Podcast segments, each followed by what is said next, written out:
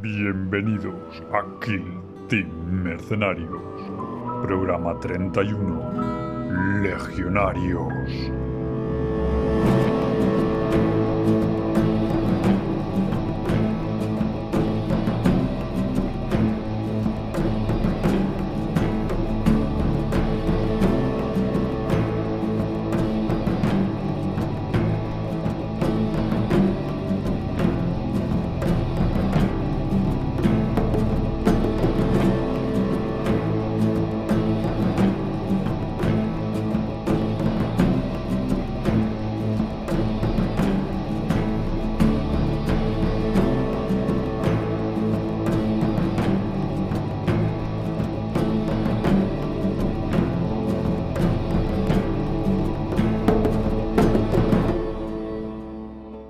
Bienvenidos, bienvenidas a Kill Team Mercenarios, a este programa número 31, en el que estoy muy bien acompañado. Pero primero, la compañía negra, con toda su flota, se despliega por el sector Vigilus para observar detenidamente los movimientos de los abyectos marines espaciales del caos, los legionarios, estos despiadados enemigos de la humanidad.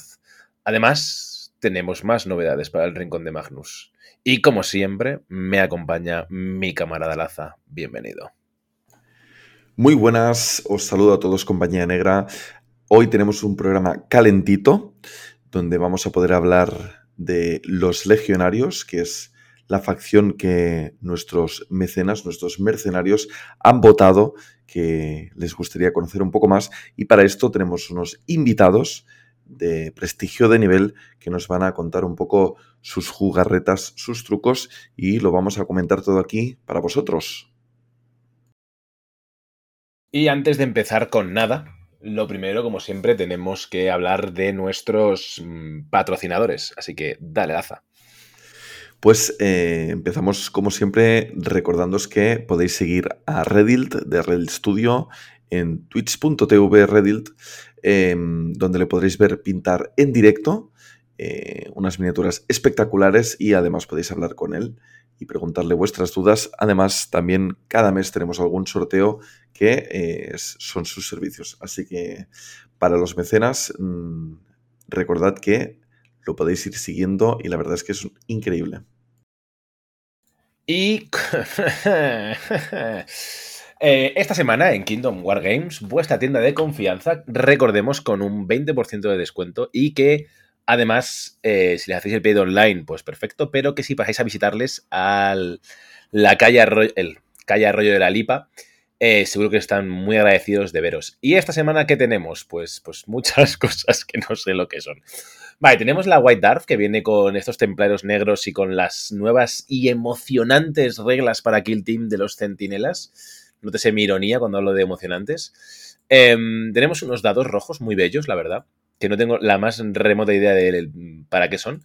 Tenemos cosas del Señor de los Anillos, que yo no sabía que este juego se seguía jugando. Así que, pero sí. Eh, tenemos a los defensores de Dol Guldur, que son unos enanos muy majetes, muy guapos. Además, tenemos cosas de Age of Sigmar. Eh, las hijas de Kane y el Nighthound, que son nuevos libros de reglas o códics o, lo que toque, supongo. Un barco espectral con más señores espectrales muy bellos, gente, pues eso, que está un poco así pasando los regulinchi. Y, hombres del este, del Señor de los Anillos también. así que nada, eh, gente, bueno, la Guardia del Trono Cobarde, un montón de cosas para el Señor Anillos y para AOS, así que pasaros por vuestra tienda amiga que os expliquen lo que es y así me podéis flamear en los, en los comentarios y, decirme que no tengo ni puta idea, pero ya lo digo yo, no tengo ni puta idea. Dicho lo cual, por favor, vamos a entrar en materia de las cosas que sí que sé, que son de estos mercenarios, eh, mercenarios casi, de estos legionarios.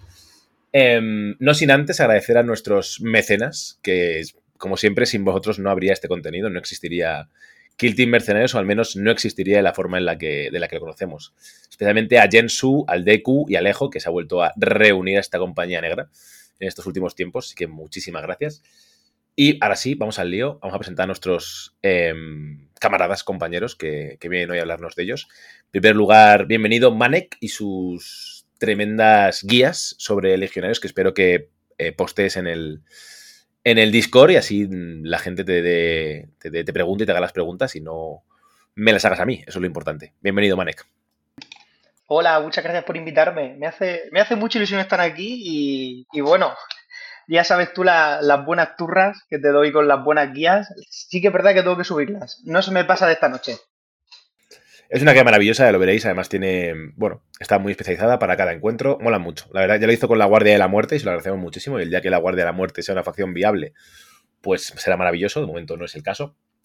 Pero bueno, en todo caso son más que agradecidas. Eh, hizo un 3-2 en el, en el Major y lleva haciendo bastante buenos resultados con estos legionarios. Probablemente uno de los eh, legionarios más competitivos de, de la Comunidad de Madrid y fácilmente de España. Así que bueno, bienvenido. Y además, como siempre, cuando hay que hablar de caóticos, siempre está nuestro camarada Carpacho, que el cabrón siempre acapara portadas. Eh, pues segundo en el Major de noviembre, me top 8 en Las Vegas y bueno, de nuevo también 3-2 en este último Major, así que bienvenido, Carpio, querido. Gracias, gracias, gracias. Hemos venido desde el guantelete de Nahmur a defender los poderes ruinosos del caos. No falla, ¿eh? Siempre que hay un caos estás tú, macho. No siempre, siempre. Míralo. Son las mejores facciones, hombre. O- o- hoy mm, Carpaccio viene preparado, esto es un gustazo. O sea, le, le hemos dejado que se prepare el, el homework, porque si no dice que, que luego queda mal. Es que, no- que es que es culpa nuestra, que siempre hacemos quedar mal, es mentira. He tenido Pero que leer eh, el párrafo de Slanes, que se me había olvidado. Eh, Está, está, está bien. Yo me preguntaron qué hacía Slanes y digo, la verdad que no sé lo que hace. No, no entiendo muy bien. Así me ha marcado luego la vida. Qué, qué Bueno. casualidades, ¿no? Qué cosas. Por lo que sea. Em, vale, pues vamos a empezar a hablar de ellos. ¿Cómo, ¿Cómo crees que afrontemos esto, Laza? ¿Cómo lo ves tú? ¿Lo hacemos? Bueno, no vamos a hablar de Tactical Pro, o sea, no vamos a hablar de lo de- O sea, no vamos a, vamos a entrar en profundidad, pero ya hicimos un programa al cual os remitimos con este avance de Nakmun, ¿no? Este programa número 23. Así que si queréis ver las, a nivel básico la facción, está ahí todo explicado y las primeras impresiones. Hoy vamos a hablar en profundidad, ¿no? Como hacemos siempre. Sí. Ma- Más que hablar de los números y de todas estas cosas, yo creo que em, sería centrarnos un poco en cómo lo jugáis vosotros, cómo lo veis vosotros. Mm, Yo qué sé, si hablamos de tácticas, bueno, pues ya os preguntaremos cuando toque, pero no será hablar de todas, sino de las que más os han funcionado o de las que pueden tener algún tipo de combo o sinergia o una utilidad especial. La experiencia de usuario. Efectivamente. E- Eh, Eso es lo que queremos, la vuestra, sí, claro que sí. Vale, eh, lo primero. Es claro, es que este va a llevar un tiempo, eh, el principio, pero vamos a ello. Eh, vale, tenemos lo primero que tenemos es un, líder. A elegir entre dos. ¿Cuál metemos? ¿Crees que es mejor hablar primero del líder o de las marcas? Eh, saludos cordiales. Eh, me parece bien hablar de las marcas, ¿vale? Yo, yo me apunto a las marcas Sí. de primero. Hablamos de las marcas, vale, sí. Sí, Sí, ¿no? Porque yo creo que así porque además ya- tú juegas a una cosa que no juega nadie, así que adelante. Efectivamente. Claro que no. ¿Quieres que empiece hablando de las marcas así un poquito? Las más. Habla tú, la- Las combinaciones. Vale. Que luego hable Manek y luego redondeo yo. Adelante. Perfecto, perfecto.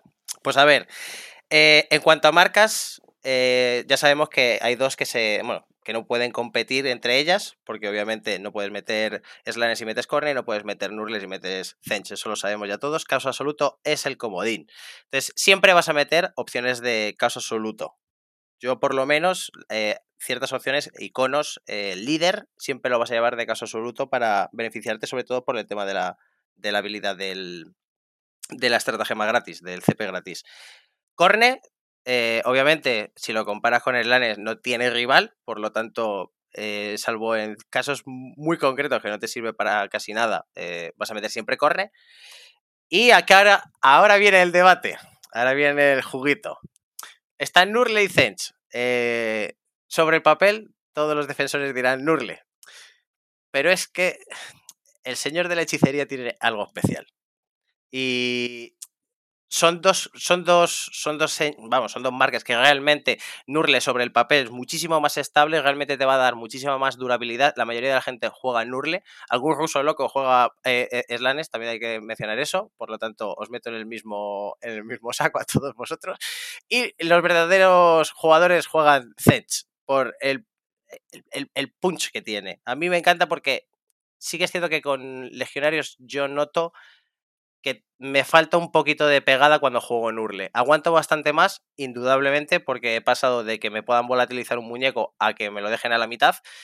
Pero realmente me he dado cuenta de que muchas veces yo dejo al enemigo a dos heridas, tres heridas. Me falta un pelín de ataque. Y con muñecos como por ejemplo el hechicero, eh, a mí por ejemplo el Volter pesado, hay ciertos muñecos que el hecho de tener un letal 5 más es que hace que el muñeco mejore exageradamente. Y yo por eso amo y quiero a Zench y os odio a vosotros. A ver, lo cierto es que iba a decir que iba, a dar paso a Manes, pero aquí estoy yo. Eh, lo cierto es que e, es verdad que te da mucho punch y hay, muchas habilidades con las que comba, ¿no? El Heavy Volter, el Hechicero. En general, tener un crítico al 5 más está de puta madre. Pero, salvo que seas Scarpio y tengas una mano de cerdo bastante buena, es verdad que la invulnerable al 4 más es un. es tirar la moneda. Y a veces sale bien y a veces sale mal. Hmm. Hablando de eso, eh, Manek era un convencido adorador de Sinch y después vio la luz de mi mano. Así que, Manes, cuéntanos. Favoritismo. bueno, bueno. A ver, no sé, estoy también bastante de acuerdo con Carpacho, ¿eh? Aunque sigo poniendo. A ver, me explico. Fuera de este podcast los dos. a ver, me explico. Eh, Nargel y Fence eh, te van a dar los dos cierta resistencia.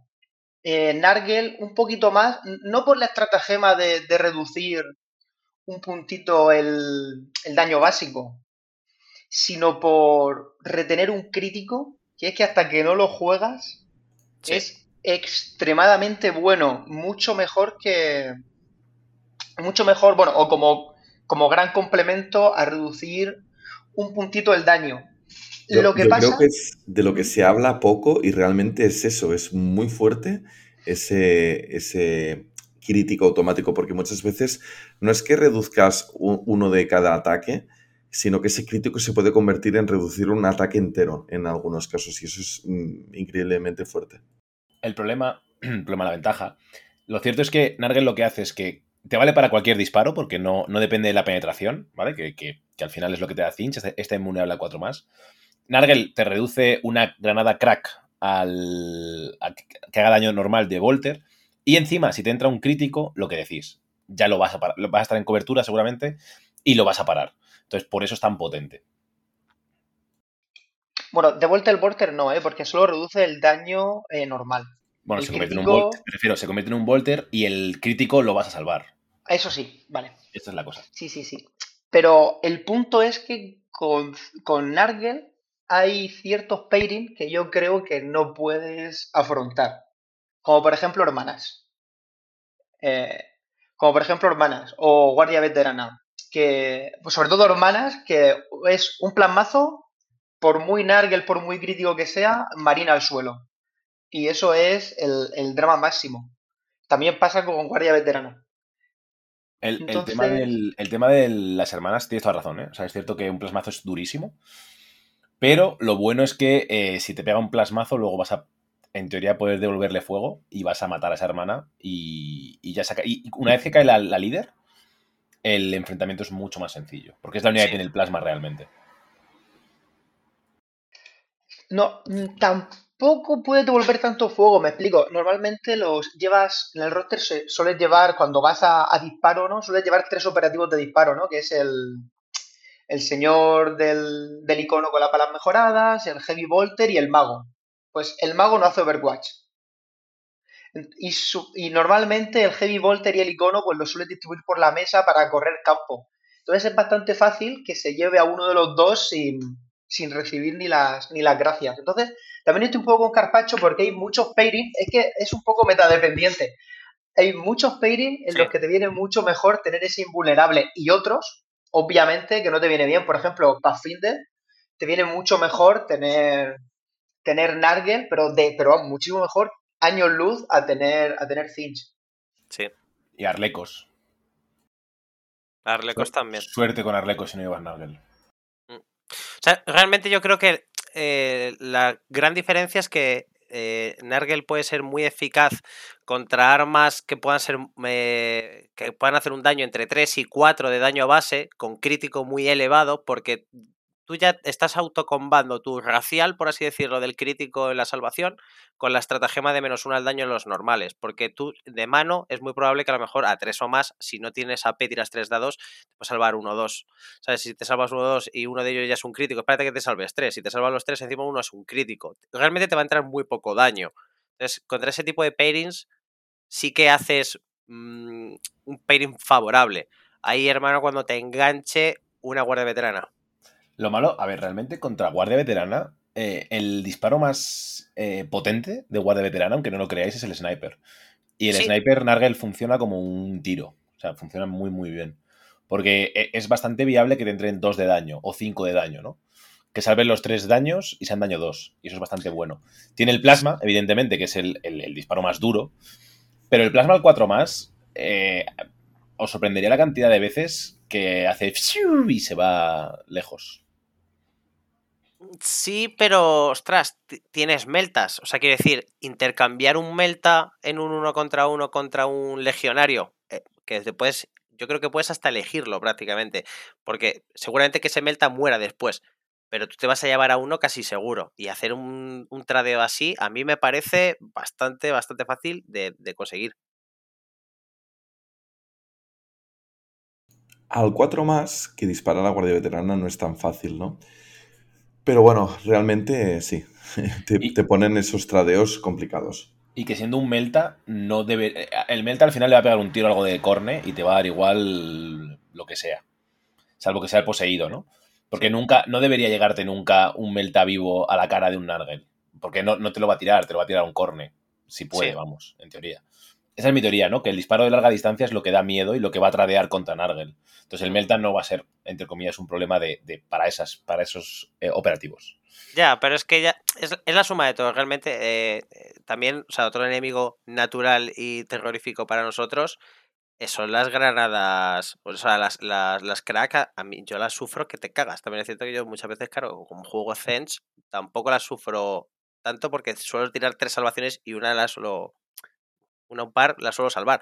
Pero a mí las granadas también me, me- me abren, el, me abren el pecho. Entonces, claro, llevas granadas, llevas plasmas, llevas eh, llevas eh, Melta. Eh, A mí se me hace Sí. muy cuesta arriba con, con Nargel. Con, ¿Cuán- con sí ¿Cuánto se hemos tardado? ¿Cuánto hemos tardado en llorar contra la Guardia Veterana? ¿Cuánto, cuánto No, de- llevamos de podcast? Eh, ¿Llevamos 10 minutos? De nuevo, de nuevo, Guardia Veterana. Voy a, voy a decir, es que la Guardia Veterana es mi facción, entonces sé de lo que hablo. Guardia Veterana, las granadas crack pasan a ser daño 3. Ya no te matan. No están ni cerca de matarte. Sin embargo, con un cinch, ojo como no salves la invulnerable. Sí, sí, que te vas te cae el pelo. palo yo, sí. Y que vas al 4 más. Que pasas de, pasas de salvar. O sea, contra las, contra las granadas crack es más estable y más fiable en Argel. El único drama de, entre comillas, de, de Guardia Veterana es el plasma. Todo lo demás es mejor Nargel. Sin ningún tipo de duda. O sea, vamos, para mí, sí, sí. en mi opinión, Sí, ¿eh? sí, en opinión. Es verdad que contra hermanas, por ejemplo, lo que ha dicho Manu, es el caso más extremo, porque la puta superiora te va a dar por el culo toda la partida, porque le vas a pegar un tiro, la- lo va a salvar el puto médico, otra vez, no sé qué. O sea, que va a ser, un- va a ser bastante más drama. Lo que comentábamos del sniper con Nargel, sí que es cierto que si le puedes dar el, el lateral 5 más y puedes colar críticos, las heridas mortales, eh, o si tienes la mano un poco tonta, realmente le pueden abrir un buen boquete. Coño, un, un sniper del culto. El sniper Pero- del culto, a, a mí en el, en el mayor me volaban de un tiro de, de sniper, me metían nueve Oh. mortales me- o seis mortales y me dejaban doblado. Volvemos a lo mismo. El sniper del culto da Mm. igual la invulnerable. El sniper de la guardia da igual la invulnerable. Si te meten las mortales te la van a matar igual. O sea, no, no es, no es relevante en esta discusión. De hecho, lo único bueno es que sea Nargel para que te mete menos daño básico. No, yo lo decía por el tema de, de- de amenazas que tiene Guardia Veterana, ¿no? Que decías que el sniper no, no de esto. No, no, lo que digo es que para esta discusión, el sniper, Sí, realmente que Nargel es mejor. Nargel o, o- Nargel es más potente contra el sniper porque te va a hacer dos de daño. Sí, sí, pero hace dos minutos hablamos de las amenazas que tiene la Guardia no, no. Veterana. Me Lo que está- parece no, lo- bastante. Lo que estaba diciendo no, no es una cuestión de amenazas. Eh, Una guardia veterana, por ejemplo, en cuanto llegas a combate cuerpo a cuerpo, explota, claro. El, el tema está en que el tema de las amenazas es que necesitamos saber qué amenazas decantan la balanza para Nargel y Finch. Todo lo demás es menos relevante, ¿no? Entonces, eh, para, ese, para, para ese pairing en particular que decís que contra guardia es mejor Sinch, yo creo que no. Yo creo que es mejor Nargel porque hay muchas más amenazas contra las que es mejor Nargel. El plasma no, vale, pero es que luego tiene otras cinco amenazas contra las que Nargel es mejor. Entonces, a todo esto a mí, para no estar dando vueltas, vueltas y vueltas el mismo tema, eh, para mí me genera una duda. Y os pregunto aquí a los expertos. Em, ¿Creéis que lo ideal sería jugar un poco los dos tipos. Un poco de Sense, un poco de Nargel, y según el torneo que vais a ir y el meta que os vais a encontrar, o que creéis que os vais a encontrar, el que esperáis, eh, escoger una cosa o la otra, o mejor jugar siempre una cosa en concreto. Tú, tú Manu, por ejemplo, Mane, ¿qué piensas? Puf, a ver, lo ideal sería eso, claro, pero hay que ser Lola y su, y su esfera para saber qué se va a jugar en el meta, por lo menos ahí me lo parece. Me, me, supondría muy difícil intentar adivinar el meta, la verdad. Que por cierto, hablando de meta, eh, legionarios contra legionarios es mejor Nargel, y parece que ahora están muy de moda. Sí, completamente de acuerdo. No, habría que, pues eso, habría que evaluar. A ver, el tema está en que yo espero que en algún momento la gente de Games Workshop nos haga caso y el bufo, entre comillas, que le metan a legionarios sea que puedas meter todas las marcas, no en el kill team, pero sí en el roster. Pero sí en el roster. Lo sí. cual haría que realmente hacer el roster sea interesante, porque ahora mismo metes todo y a tomar por culo, metes todas las marcas que quieras porque te sobran espacio. Si están todas las marcas disponibles, cuidadito, Sí. porque ya hay decisiones que tomar. Sí, porque realmente no te podría salir un. O sea, no te salen los, todos los roster completos. O sea, que, vas a tener que prescindir de alguno fijo. Y no te va a salir. No, no, no creo que te salga entero. O sea, eso sí que va a estar bastante más complicado. Un, un- un detalle que quería comentar de Nargel, antes de que nos vayamos, de que nos sigamos yendo por las ramas. Eh, también está muy bien cuando juegas contra un kill team que tiene un anti-coms, que suelen ser kill team de, de de bastante horda, como por ejemplo Tau, que te va a quitar un punto de acción y eso te va a doler en el hígado el poder usar la estratagema de, de no perder APL con Nargel, la de el Overwatch y todo eso. Sí, sí, sí. Y Sí. sí, sí que es verdad que Finch también lo puede paliar porque tiene una estratagema que te da más una APL, pero la de la de Nargel sirve, sirve para mucho más, para el Overwatch, para no estar herido tal. Entonces, como que te duele mucho menos pagarla. Sí, yo Para- coincido. Para mí el tema de Nargel además es que no solo, o sea, a nivel de daño podemos discutir aquí, podemos estar horas, si queréis. Pero es que encima los ploys son más potentes los de Nargel, para mí. El de reducir en uno el daño y el de sobre todo no estar herido, que no te quiten APLs, etc., que te cometan en un custodio o en un guardia de la muerte todos los efectos, es tan bueno todo el rato. Y es que siempre, no sé si siempre, pero muy a menudo haces Overwatch. Al menos cuando yo lo he jugado, muy a menudo eh, haces Overwatch. Si juegas bien, acabas haciendo Overwatch. Alguno. Claro, por ejemplo, que estábamos hablando de tener un poco más de, de punch. em, sí que es verdad que para el Sorcerer eh, poder jugar a Sense va a ser clave, ¿no? Para, para meter esos críticos. Pero para el resto de, de Gunners, em, tener esta, este ploy de, de Nargel de no perder balística, ni en Overwatch ni en normal, mm, te puede dar mucho punch también, porque mm, va- vas a estar impactando mucho más. Como estés herido y hagas Overwatch y te vayas a 5, pues mm, pu- la cosa puede ir bastante mal, ¿no? Yo es que en este caso, ¿sabes? realmente tienen unos plays que son muy buenos, pero aquí creo que entra muy bien el tema este de discusión que tuvimos el otro día, referente a que Joan Nargel lo que lo veo es una aspiradora de CPs enorme. O sea, eh, yo cuando juego Zench, los CPs me suelen aguantar hasta el turno 2 fácil para en el turno 2 poder hacer ahí una estompeada con, las, con los de corne, con a lo mejor caso absoluto pegar dos veces, incluso a lo mejor me puedo llegar a tirar incluso hasta el de invulnerable 4 más para los Zench que me queden. Pero es que yo con Nurle, en turno 1, es que estoy viendo que como poquísimo te tiras el de menos 1 al daño. Eso está seguro que te lo vas a tirar. Eh, Luego, si ves que es muy probable que puedas hacer Overwatch o que sea muy probable que te vayan a zurrar a alguien porque vayas a tener que ponerlo en un, en un objetivo o algo por el estilo, porque tengas que puntuar alguna primaria o algo, eh, o, o directamente porque te vayas a asomar, vas a gastarte también la del Overwatch. Entonces, ya estás en turno 1. Si encima vas a querer disparar dos veces, te vas a tener que gastar el icono o el líder y vas a tener que gastarte dos CPs más. Eh, con Zench, si vas un poco más safe, porque tú con una invulnerable 4 más o con directamente gastarte el, de, el del icono en disparar dos veces y el invulnerable de 3 o más, estás con una invulnerable, o sea, perdón, de 4 más, estás con una invulnerable 4 más que te puedas poner en cobertura, tienes el crítico que te salta 5 más y te va a disparar dos veces y solo te has gastado un CP. de la otra forma, sí, haces muchis- tienes muchísima más durabilidad, pero es que el coste es mucho más alto. O sea, es que es, es que es el doble, es un CP más. Y eh, en turno 1 que ya vayas así, a mí me resulta muy complicado. O sea, tengo que jugar muy pasivo con Nurle. Eso es lo que me pasa. También es cierto que es que yo cuando juego, juego como un becerro. Y por eso mismo a mí Zench me gusta mucho, voy para adelante. Pero Nurle yo lo veo que tienes que jugar muy, muy, muy a turno 2-3 porque como empieces duro la partida o tengas miedo de que te coma toda la partida, es que vas sin CPs en turno 1. Mm, Vale, y vamos a volver, hemos hablado mucho de las marcas, creo que está más o menos claro cuáles son las posibles posiciones. Mm. Ahora sí, em, bueno Manu, antes de nada, ¿qué más quieres decir? Sí, con respecto a la marca del no alineado, en el líder, para el reroll, no sé qué, ¿Mm? sinceramente mi opinión es mierda. No alineado jamás. Si lo vas a llevar al cuerpo a cuerpo para que aguante más Nargel y si quieres que sea una picadora de carne porque el otro tiene esas ocho heridas, corne. No, no te líes. Mm, Nargel Sí. o corne. No, nada de reroll ni historias. Si juegas, el tema está en que si juegas Nargel o Corne, lo cierto, yo, yo pensaba al principio que Caos Absoluto iba a ser decente para el líder, y cuanto más lo he jugado, nunca he visto una opción de meterlo. Es verdad, ¿eh? 100% verdad.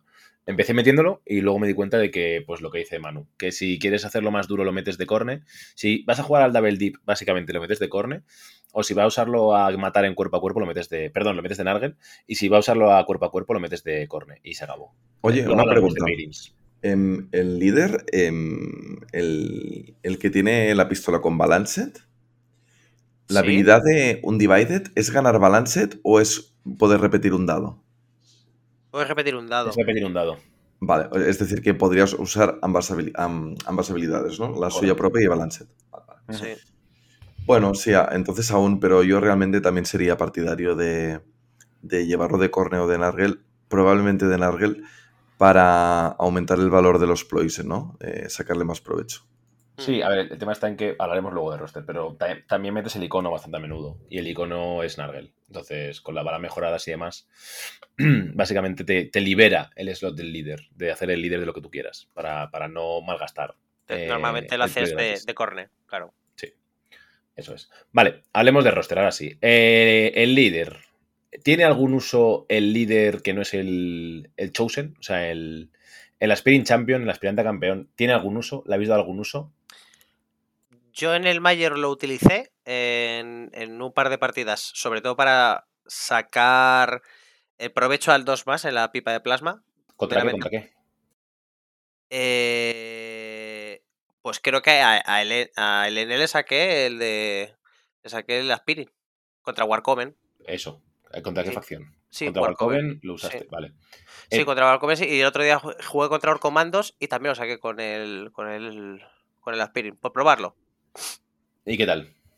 A mí la verdad es que le, le di una oportunidad porque dije, bueno, mira, mm, es que siempre estoy con el Chosen. O sea, es que realmente es el- la, la- la vez que dices tú, "Te- tengo un, tengo un icono con espada sierra. ¿Sabes? Y no lo he usado en mi, vida. ¿Sabes? Lo veo incluso más viable que el hacha, también te digo, ¿eh? Pero es en plan de por, probarlo. Realmente no, aporta casi nada, a no ser de que sepas que en el tradeo de combate cuerpo a cuerpo vayas a pillar eh, cacho fijo y entonces el Chosen sea un poco arriesgado y prefiera fusilarlos a disparo. Es la única. El único momento en el que te puede salir más rentable el Aspirin frente al Chosen, bajo mi punto de vista. ¿Y tú, Manek? ¿Lo has alguna vez?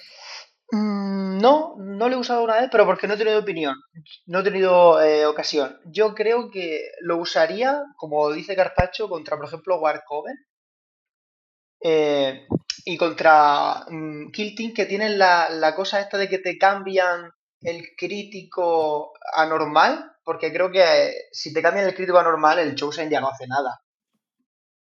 Mm, Y Mm. el, y el Aspirin va a tener la, la magia que es disparar con un plasma 2 más, que bueno, es de lo más jugoso que tiene, que tiene este juego. A mí me jugaron el otro día el Aspirin con las balas mejoradas y el Volter eh, normal, con Balanced. Y claro, eran eh, cuatro ataques al 2 más, repitiendo, y daño 4-5, que para pelar morralla era interesante. Y como ganas una acción extra, puedes hacer eh, disparar a dos veces movimiento de as y tienes mucha movilidad. Effective Wonder. De hecho, no me había planteado, pero puedes hacer incluso algo mejor, que es disparar dos veces, carga, pego. No, porque Sí. si dispara dos Ah, veces sí, por para no el... pegas. es cierto. Sí. Sí, sí, porque Es si no, eso sería la hostia. Porque empiezas a sumar APs y vamos, te, te haces el corrillo, ¿sabes? te vas de un lado a otro del mapa. Eso Mm. sería maravilloso. Lo hablaba con Manek. Eh, lo cierto es que es complicado encontrarle uso a este APL extra, salvo esa situación que ha dicho Laza, de dispara dos veces movimiento dash, o Sí. que empieces ya cargado, que empieces ya en combate cuerpo a cuerpo, golpees, cargues y golpees y algo así, o sea, que, que- o sea, no, sería como, empiezas cargado, entonces pegas, haces movimiento dash y disparas, algo así. Pero es que yo estoy casi seguro que en ese caso es hasta mejor hacerlo con el Chosen. En esa. eh, eh, O sea, quiero Claro. decir, cuando ya estás cargado es que al, que al que lo vas a pegar le vas a reventar. Te vas a recuperar heridas y vas a pegar un tiro. Que bueno, por si acaso no sobrecalientes, por si te pega ahí un chispazo. un chispazo pero vamos, que. Vamos, yo no le veo. Yo es verdad que lo que dice Manek, si saliera una facción tipo custodes, ¿no? Que pueden, que, que es que acabarán saliendo, ¿no? Que tienen el ploy este tan mágico de convertir críticos en normales, o la guardia de la muerte, ¿no? Algo así. O en general, contra élites, creo que el Aspirin eh, al menos merece una reflexión sobre si meterlo o no meterlo. Pero es que también te metes en otro problema que es que, bueno, no es un problema, es una gran ventaja para el Chosen. Y es que el Chosen lo vas a jugar o de corne, que eh, si no tienes críticos porque te lo bajan, cuando le enchufes un normal, el daño es- le metes es el crítico. No sé, ahí creo que no va a saltar el. Sí, sí, sí si salta, sí. sí la salta, espada sí que salta, ¿no? Porque es cuando le haces daño crítico. No, no, no, me refiero, no, porque el, salta el ploy. Salta el ploy de convertirlo en daño normal. Lo que hace es convertir el daño crítico en normal. Entonces, tú le haces un daño crítico, entonces eh, se convierte en normal, y entonces vas a tener daño 4. Y eso contra un custodio significa que al siguiente turno te va a picar vivo. Sí, por pues ejemplo, entonces, ¿no? En ese caso. O contra, yo qué sé, eh, hermanas de batalla, tiro de tiro un preparacido y guardia de la muerte también. Entonces, O la capa de los magos. La capa de los magos, efectivamente. O sea, hay varios, varias facciones que además, como estáis viendo, coinciden con que son la élite, que parece que van a poder cubrirse más o menos bien de los daños críticos. Sí, pero también ten en cuenta que son 5 ataques al 2 o más con letal 5 más, ¿eh? Sí, pero si sacas un crítico no activas corne. Ya. Entonces puedes sacar dos críticos, pero entonces a lo mejor te comes un parry. Ya. Sí, sí, sí, que le, bastante. difícil. Todo. Ya, un mundo- es un mundo difícil. Es un mundo ¿eh? difícil. eh. Pero sí, al menos una reflexión creo que sí que merece la pena. Mm. Y que desde luego es una cosa interesante de tener en el roster, ¿no? De poder meter en el, en el roster. Vale, sobre el resto del roster, aquí claro, podemos hablar de, mm, de roster, pero hablamos luego cuando nos metamos en los pairings. Decimos un poco, nos remitiremos a la guía de Manek, pero hablaremos un poco de esto. Hablamos del Orgar. el libro del Orgar, efectivamente, eh, los portadores. Hablamos un poco, si queréis, de cómo jugáis. Es que hay una pieza muy importante y muy interesante del, del roster, que es el mago. Así que contarme un poco cómo, cómo lo jugáis, cómo lo aplicáis y demás. Vamos a empezar por Manek y luego por Carpe. Venga. Ostras, el mago, bueno, pasa mucho con pasa mucho con, con los operativos de Team. El mago es capaz de dártelo todo o de, o de quitártelo todo. La verdad. Pero el mago, a ver, más que es una amenaza eh, muy consistente, ¿no? Porque el blast que tiene, si no es el mejor del juego, es de los mejores. Pero a mí me da la sensación que cuando juegas contra alguien ya que tiene cierto nivel, ese blast lo vas a aprovechar muy poco o prácticamente nada. Y luego en, en, en combate cuerpo a cuerpo, en mi experiencia, tampoco me parece ninguna maravilla. El daño ese 3-4 que tiene depende de los críticos. Me parece un poco. Si lo pudiera meter de corner para poder meter un critiquito. Bueno, no tampoco, porque creo que la habilidad es retener incluso. Entonces, nada. Nada. Entonces, el mago genera más amenaza que, que miniaturas, que miniaturas va a matar. Muchas veces, como dice Laza, no sé si sabéis que el mago tiene la pistola esta Volter podrida que puede, puede repetir. Si lo metes sin alinear, sí que se lleva morralla bastante por delante, mucho mejor que incluso tirando la, la bola de fuego.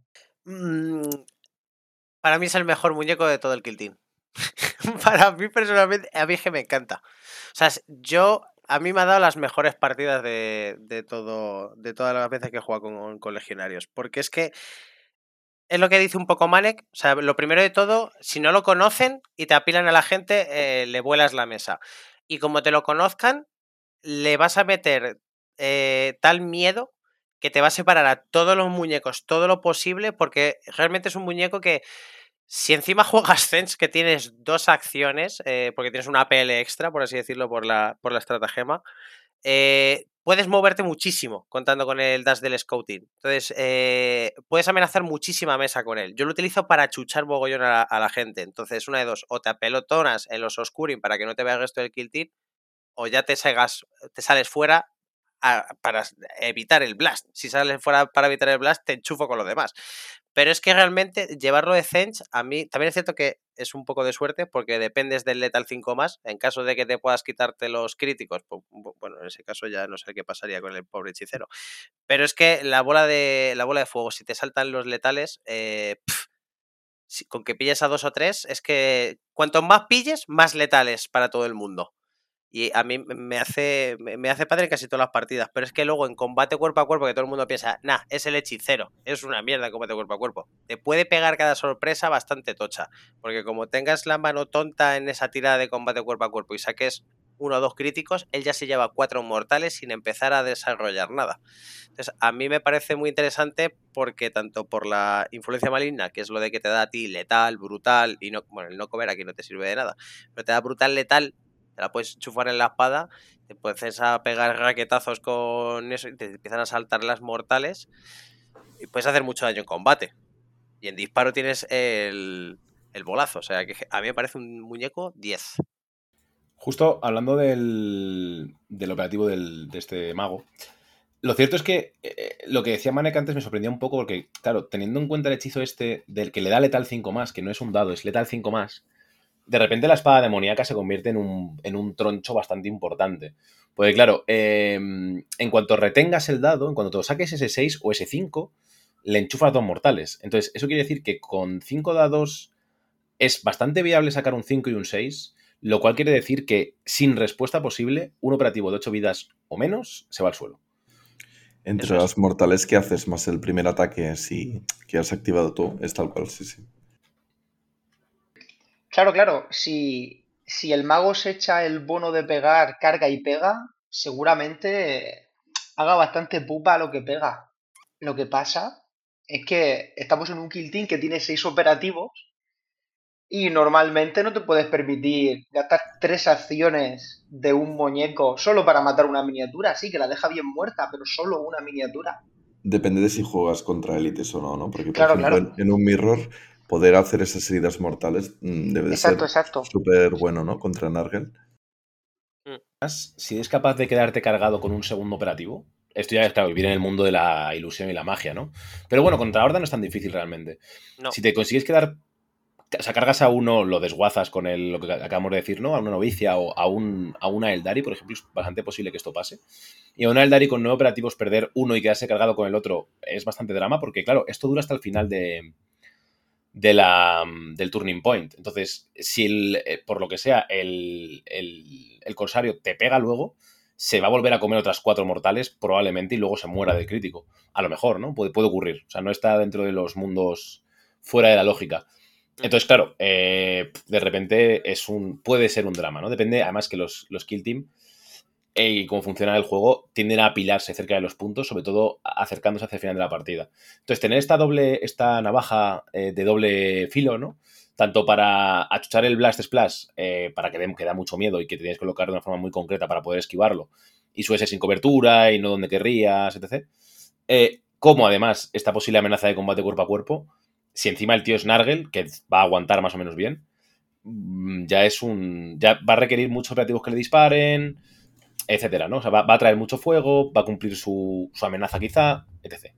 ¿Qué opinión os merece el Siphon Life, el que cura un poquitito eh, cuando haces daño? Porque entre eso y el Chosen, algo de, heridas, si eres de Nargel, te vas a poder curar bastante, ¿no? ¿Y se amortizan o qué?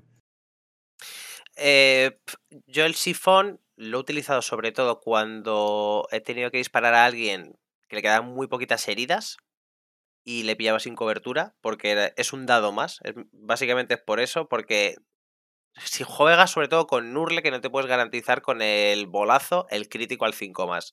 Si no te lo puedes garantizar, yo he, utilizado el sifón, sobre todo por asegurarme el matarlo. Por lo de curar, te tiene que ir mucho la partida en ello para eh, construir una... o te tiene que venir muy al pelo de lo típico de que me has hecho daño, te pillo fácil, te disparo con el sifón. Pero para curar no lo suelo utilizar porque además curas muy poco. Entonces no, no, me no lo suelo utilizar para curar, lo suelo utilizar sobre todo para lagitear algún, algún muñeco que tenga muy poca vida y a lo mejor tenga bastante armadura, por tirarle más dados. ¿Tú lo has usado alguna vez, Manu? Eh, sí, sí, igual que Carpacho, si tiene toda la razón, en realidad es por, no por curar ni por historias, es por números. Si está a 3, 2, 1 vidas y no está en cobertura, te sale más rentable tirarle el sifón que, que, que, a la bola de fuego, sin más. Y luego lo de curar es secundario. Y vamos, es, hay que hacer, hay que hacer una gincana para poder curar, que no te asegura tirarlo y curar, vamos, que si cuentas con eso, mal, mal te tiene que ir la partida. Que el problema del curar es que cura poco. O sea, para empezar, cura poco. Para seguir, requiere que le metas dos daños sin que se lo pare. Es muy difícil. Eh, encima, el legionario eh, aliado tiene que estar a 6 pulgadas. Joder, es que son tantas cosas. Pero es que además es que, Se, tiene, que comer dos daños y uno de ellos tiene que ser crítico. O sea, que a lo mejor le tiras cinco dados, le metes cinco normales, el tío se salva tres, le comes dos daños, pero el crítico no le ha entrado y no. O sea, no sale un crítico, no se activa el sifón es, mala habilidad. O sea, eh, no, no, el crítico es solo sacarlo, ¿eh? Es solo. Es como la penetración y eso. Claro, claro. Sacarlo, ¿eh? Por eso digo que imagínate que tiras los cinco dados y no sacas un crítico. Pues ya no o sea, aunque hayas metido cinco impactos, no te curas. O sea, por eso digo que es que hay muchas variables para que ese hechizo realmente cure. Pero para hacer daño. Para mí es, una pena, ¿eh? Porque podría haber sido. Si fuera 2 de 3, que sigue sin ser buenísimo, pero ya algo hace. Pero es que con un de 3 a 6 pulgadas, joder, es que son muchas cosas. Podría estar roto y todo, ¿eh? 2 de 3. 2 de 3 no me parece, no me parece nada roto. A mí un de 6 me, me, molaría. Más que nada porque sea aleatorio. En plan, te puede curar una, te puede curar 6. Pero 2 de 3 sí que es cierto que es que la media es que te, te vas a curar bastante más. 4, pero es que de verdad que tampoco es un drama, ¿eh? Para esta facción. Ya, tampoco es un drama para esta facción, realmente. Mm. En mi opinión, ¿eh? O sea, quiere decir que requiere, o sea, que es que requiere muchos, que pasen muchas cosas para que sea útil. Entonces, bueno. Realmente teniendo el, Black Plus, como a mí me gusta llamarlo, teniendo el mm. Blast Splash no, no, vas a tirar el otro en muy pocas ocasiones. Vale, y yo creo que vamos a mm, pasar ya un poco, bueno, la chicha, llevamos bastante, creo que este capítulo es bastante chichero en general. Mm. Pero antes de hablar de esto, eh, me gustaría hablar de un poco cuáles son para vosotros las mejores tácticas que tiene el o sea, cómo orientáis un poco eh, a nivel estratégico de uso de tácticas cada uno, ¿no? Por ejemplo, empezamos hablando con Carpacho, que juega Sinch, así que cuéntanos un poco, ya has hablado un poco antes, pero háblanos un poco más en profundidad cómo usas, cómo planteas los el turno 1, 2 y 3 o 4 eh, Pues normalmente al jugar Zench, normalmente, bueno, el roster es bastante importante también sobre todo por el tema de las estratagemas cual te tiras.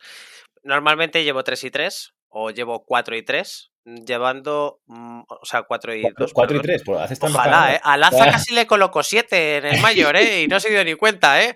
No, no, no. Con 7 ganas mucho, ¿eh? Con 7 el equipo empieza a funcionar mucho mejor, ¿eh? Joder, que sí funciona.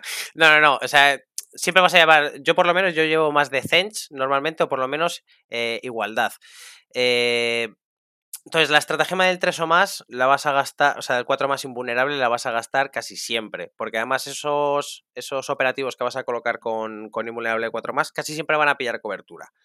Entonces, con cobertura y 4 más, te sorprenderías. Porque al final sí es un caro cruz, pero ya tienes cover, tienes invulnerable, te da igual el AP que te dispare, siempre vas a tirar 4 dados, o sea, 3 dados y ya está.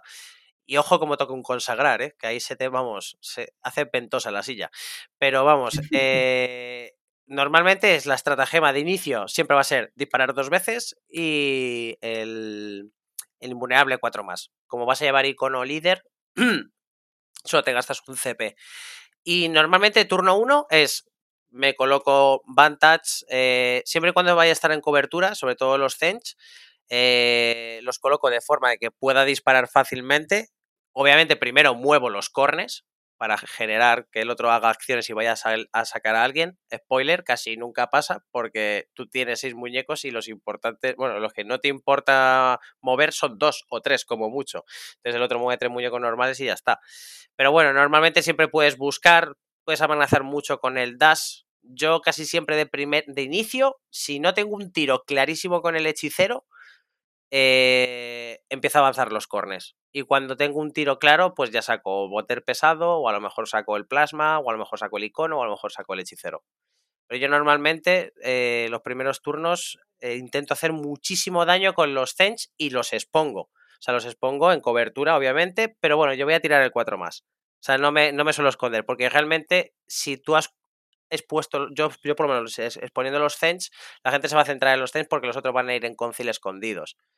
Y en turno 2 es posible que te queden dos Zench y te, te, lleguen los dos cornes. Y ahí ya empieza eh, las jajas. Vale, ¿y tú, Manu? ¿Cómo lo orientas con, con Nargel?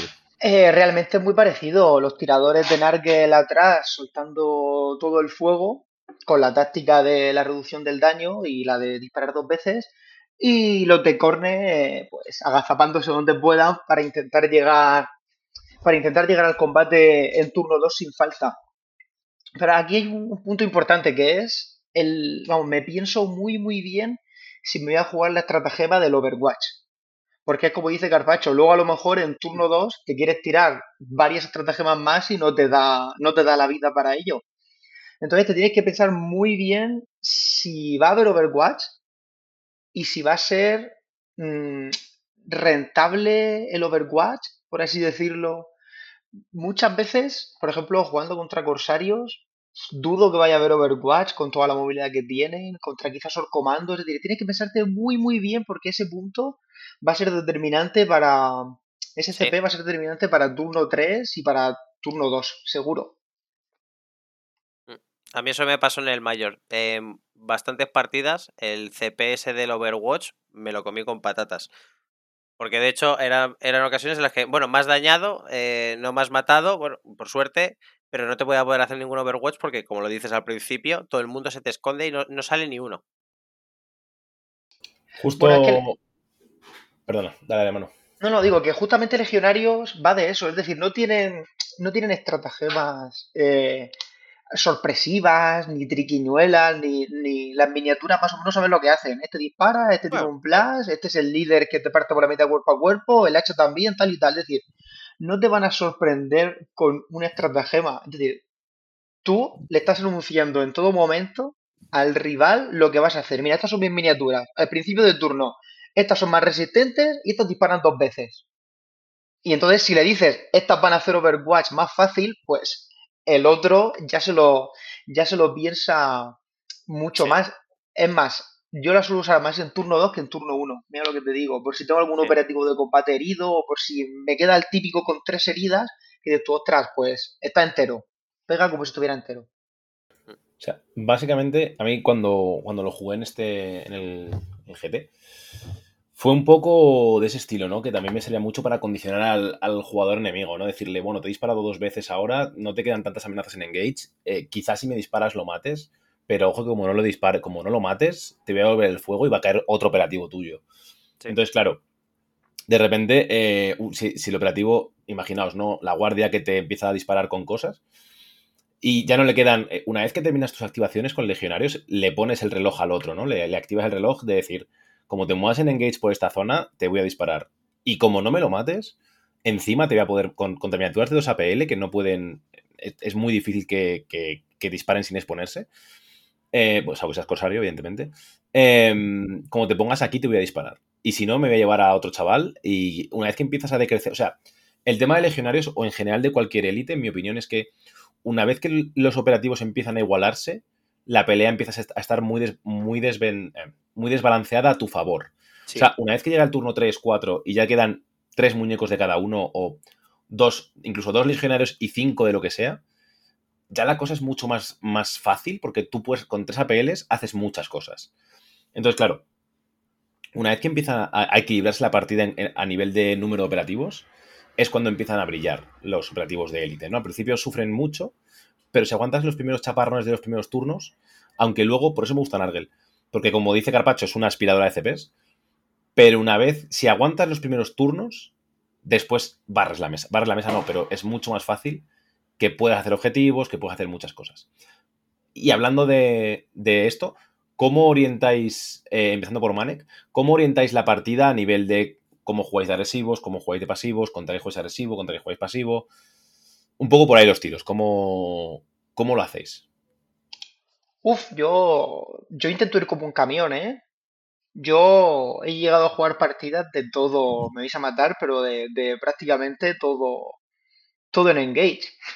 Yo voy como un camión, es decir, estos señores tienen cuatro turnos, o, o bueno, cuatro turnos mejor es mucho, pero tienen dos, tres turnos para matar todo lo que puedan y luego puntuar como locos. No te puedes andar con historias de no, en turno uno cojo esto, hago no sé qué, tal, voy tranquilo, para el turno dos tal, porque se te va la partida, ¿eh? Si no, si no vas, por así decirlo, hacia adelante, y, y va de la mano con lo que te estaba diciendo antes, que, que en realidad todo lo que haces lo anuncias. Es decir, es un equipo muy cristalino. Prácticamente el otro sabe en todo momento lo que vas a hacer. Mira, ha movido el de corne aquí para el siguiente turno cargarme.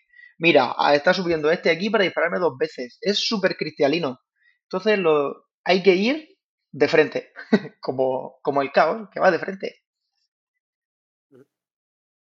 Es básicamente eso. Es decir, tienes que intentar em, atacar, o sea, ser, ser agresivo, porque si no estás, estás completamente frito, al menos contra hordas, ¿no? Creo que contra ITES puedes jugar más tranquilo, puedes al menos pensar un poco más, tranqui más de tranquilidad, ¿no? Lo cierto es que muchas veces yo me he encontrado lo que decís, ¿no? Poniendo eh, a los operativos de Corne muy cerca, porque claro, una vez que entra Corne, o sea, el, el tema es, en el turno 2, para empezar, si no has perdido ningún operativo, cheers, la partida va muy bien, va bastante bien. Eh, porque una vez que empieza a llegar Corne, nuestro querido dios de la muerte y, y los cráneos, no sé si os pasa, pero es, es al principio en el Discord se decía que era fácil eh, ponerse a 3 pulgadas, tal. Es imposible. O sea, Corne empieza a enlazar cargas y aquello se convierte en una picadora de carne y llegas hasta el, hasta el despliegue enemigo. O sea, da igual, no, no hay forma de pararlo. Sí. Y, mi- y mira que me jode, ¿eh? porque yo prefiero a Slanners antes que a Corne, ¿eh? por trasfondo. Pero es que Corne es que es tan divertido. Y es que es. O sea, a, a- vosotros habrá pasado cas- casi seguro. Me han he tenido partidas de que en turno 3, empezando el turno 3, solamente me quedaba un corne y medio o dos cornes y ganar la partida bajándole todo, todo lo que le quedaba al otro, que a lo mejor eran seis muñecos o algo por el estilo. O sea, te estoy hablando de contra hordas, porque es que en el momento, en cuanto enciendes el poseído, empieza a hacer brum brum brum. Mira, empiezas a encadenar, porque a mí me mola mogollón, que encima el poseído, como pega dos veces encendido, hay veces en las que no es necesario ni gastarte el CP de pegar dos veces. Te gastas el de corne de hacer las. Los, lo- lo- vamos, los, los apilamientos de 3 pulgadas. es que es imposible. Entre la carga, que te colocas bien para el siguiente apilamiento, que pegas, que apilas 3, nada, nada, lo que dices tú, te cruzas toda la mesa y a lo que pillas lo destrozas. Realmente la partida se hace complicada hasta que Corne asoma el hocico. Cuando Corne ya está ahí, es que la, partida empieza a ser mucho más divertida y porque ves a tu rival sudar muchísimo. ¿Cómo, bueno, no sé cómo lo vives tú, Manek, pero a mí, bueno, de hecho me lo hiciste cuando jugaba con Wyrmblade, eh, me llegó un corne a mi casa, básicamente. Me llamó a la puerta, tiró la puerta abajo y digo, buena, aquí estoy, ¿qué tal? ¿Cómo está usted? Después de haber matado a dos operativos, dices, bueno, pues ya estaría. Sí, sí, es decir, Corne, Corne Satanás, vamos. Es, yo creo, lo que te da, lo que te da la partida, porque tú matan, disparando, sí, vas a matar un par, pero el que mete presión de verdad es el, el operativo de Corne que se ha puesto a distancia de carga. Y sobre todo el, poseído que decía Carpacho, yo creo que, vamos, yo lo meto en el 100% de las partidas y, y siempre que lo activo en turno uno ya lo convierto en, lo convierto en poseído, ¿no? No me ando con tonterías. Ese, su misión es matar. Y, y los otros ya puntuarán, puntuarán cuando puedan. A ti te pasó, Laza, en el Major, ¿no? Que te cebaste con un poseído que era Nargel y claro, aquello era el infierno en la tierra. Es que yo creo que este es un concepto muy interesante, sí, yo lo quería desarrollar un poco. Em, en los discos americanos hablan mucho de usar esta miniatura em, como una miniatura para molestar y para anular los puntos de control o las secundarias que puede hacer el, el oponente, ¿no? Porque básicamente si le pones el trofeo para reducir los ataques que le hacen, lo pones de Nargel para reducir el daño que le hacen y lo transformas en demonio para tener el Feel No Pain, es, es una miniatura mm, terrible para el oponente porque poco puede hacer contra ella. Entonces, en casos extremos yo creo que es bastante interesante. Sí, además Nurgle, como tiene la estratagema que usarás una vez en todo, en todo el 2022, que es la de bajarle un dado de defensa, creo que es, ¿no? De a cuadrado de Nurgle, la estratagema, un taco. Sí, bajar una defensa, sí. Que incluso tienes eso. O sea, que si incluso llega la casualidad de que te metes entre dos o tres con todas esas cosas en vez de un objetivo, un control central, algo por el estilo, al otro, el otro tiene que sudar tinta para sacarte de ahí. A mí me parece, el poseído me parece de los mejores operativos que hay también, ¿eh? O sea, yo lo meto casi siempre también. Casi siempre corne, por no decir siempre menos una vez. Pero de Nurle también es muy divertido. Sí, sí, sobre todo contra Pathfinder, que, que normalmente, supongo que te habrá pasado Carpacho, cuando juegas contra Pathfinder y a veces coges el del hacha y lo pones para carga y el de, repente viene un viene un Tau y dice, ay, que se me ha quedado esto y le explota la granada en la cara y se muere, eso al posido de Nargel no le pasa. No. De todas maneras es que yo a mí el, hacha me está dando muchísimas decepciones. A mí no me gusta absolutamente nada. Pues a mí el hacha es un MVP en cada partida. Cada partida de juego contra miniaturas de 8 miniaturas o menos es el puto MVP. Porque es que arrasa, o sea, arrasa con lo que veas y generoso no seas. En cuanto empieza a dar el hacha a gente que tiene buen combate cuerpo a cuerpo, véase novicias, véase em, eh, mercenarios, no, joder, corsarios, es que no hay, no, no, pueden reaccionar a eso. Es imposible. No, no, lo, lo, el gran problema del combate cuerpo a cuerpo es que te suelen devolver hostias. Con esto no. Con el tío del hacha no te devuelve nada nadie. O sea, activando el ploy de más un daño, matas a cualquier cosa de 8 heridas o menos. Eh. Sin el ploy, a cualquier cosa de 7 heridas o menos. El tema es que se telegrafía bastante por dónde va a llegar y solamente te tienes que mover un poco y salir fuera de su rango de amenaza. No sé. Eh, a, mí, el lachero me decepciona un poco personalmente. A mí me parece complicado, por lo que hemos dicho antes, al final del día siempre vas a acabar yendo a determinados sitios. Quiero decir, vas a acabar yendo a los puntos, vas a acabar yendo a, yo qué sé, conto central, vas a acabar yendo... Puedes no ir a los puntos, ¿eh? pues entonces no puntúas y ya está cumpliendo su, función. Y probablemente en ese caso te hayas quedado lejos y luego no le puedas disparar en la cara. O sea, hay o le puedes poner el trofeo y entonces es que no le dispara a nadie en la cara. Em, es difícil. De hecho, al tío este encima la hachas es que no le puedes disparar en la cara porque tiene el rango de amenaza este 2 tan fresco que tiene él. Si está en Conceal, sí. Bueno, en Conceal Engage, en el. En el, en el, ah. esto le da igual, el rango de amenaza sigue siendo el mismo. Entonces, eh, eh, es difícil, es una miniatura que además la puedes poner bastante delante porque si está en cobertura pesada mm, es muy difícil que la disparen y simplemente esperas, eh, activas otras cosas más importantes, etc. No te da tiempo porque dices, bueno, ya, ya activaré este bicho. Si tú vienes a, a cargarme o vienes a, yo que sé, a molestar, a disparar al punto este, te voy a cargar y es lo que digo, que al final con Corne es muy difícil eh, esquivar. Sí, te pones a que no te carguen, bueno, pues entonces no puntúas. O sí, te pones para evitar la carga de 3 pulgadas. Es muy difícil. Contra Horda, sobre todo, es súper complicado esto. Sí, pero lo estás viendo. es que yo sé lo que juegas. Lo estás, lo estás viendo bajo el prima de yo tengo muñecos de 7 heridas. Que ahí es buenísimo. Pero en cuanto el otro tenga un, unas heridas más o sea un poco más especialista en combate o tenga incluso ocho heridas, porque si te, si te carga el a ti no tienes el más uno al daño si lo has pagado. Es decir, que el problema del hachero es dejarlo a distancia de carga, no empezar el turno y que te carguen a ti, porque es el drama máximo. Es decir, eh, cuando carga él, lleva el hacha a dos manos. Cuando te cargan a ti, te, te, pega con la cordonera, de verdad. Es cuatro dados al cuatro más sin repetir. Es el drama máximo, que lo puede matar un orcomando, ¿eh? así te lo digo. Sí, sí, sí, sin ningún problema. A ver, y, evidentemente contra comandos, por ejemplo, es un tío que quizá no, no saldría, porque hay tíos mucho más em, mejores, ¿no? Especializados. Sí. Pero es, un, es, el típico tío que a la contracarga te hace un roto, pero, pero vamos, pero y sobre todo contra eso. es un tío que evidentemente solamente sale contra muñecos de 8 menos miniaturas, siempre y cuando no se llamen bailarines del vacío. Porque en ese caso no sale. Efectivamente. O sea, es un, especialista muy interesante para pairings según qué pairings. O sea, ahora si queréis desarrollamos porque esto es lo más importante, ¿no? Sí. ¿Qué sacar contra qué? Es, lo que va a determinar tu partida. Así que si queréis, tenemos 7 u 8 facciones. Hacemos un poco el resumen, que de nuevo remitiremos a la guía de Manek porque es perfecta, está muy bien. Y, me vais diciendo un poco qué sacáis entre el uno y el otro. Vamos uno a uno y ya está. Por ejemplo, Carpio contra, yo qué sé, eh, contra el meta actual, contra guardia veterana, ¿qué sacas? Eh, yo en el mundo ideal que yo jugaría en Zench 100%. O sea, Pero porque yo a partir de ahora ya Nurle lo voy a meter en el armario y voy a empezar a jugar más Zench. Pero, pero a nivel de operativos, ¿qué A, ni- a nivel de operativos, yo jugaría indudablemente eh, Chosen, porque Sí. te, te deleteo. Chosen corre, seguramente. O sea, hechicero de Zench, porque tienes muchos muñecos. Ujú. Poseído porque es maravilloso. eh, cor- el hacha de corne también. Esos Ujú. serían los tres cornes: el Chosen, el, el poseído y el, y el hacha. Y luego el otro sería el hechicero.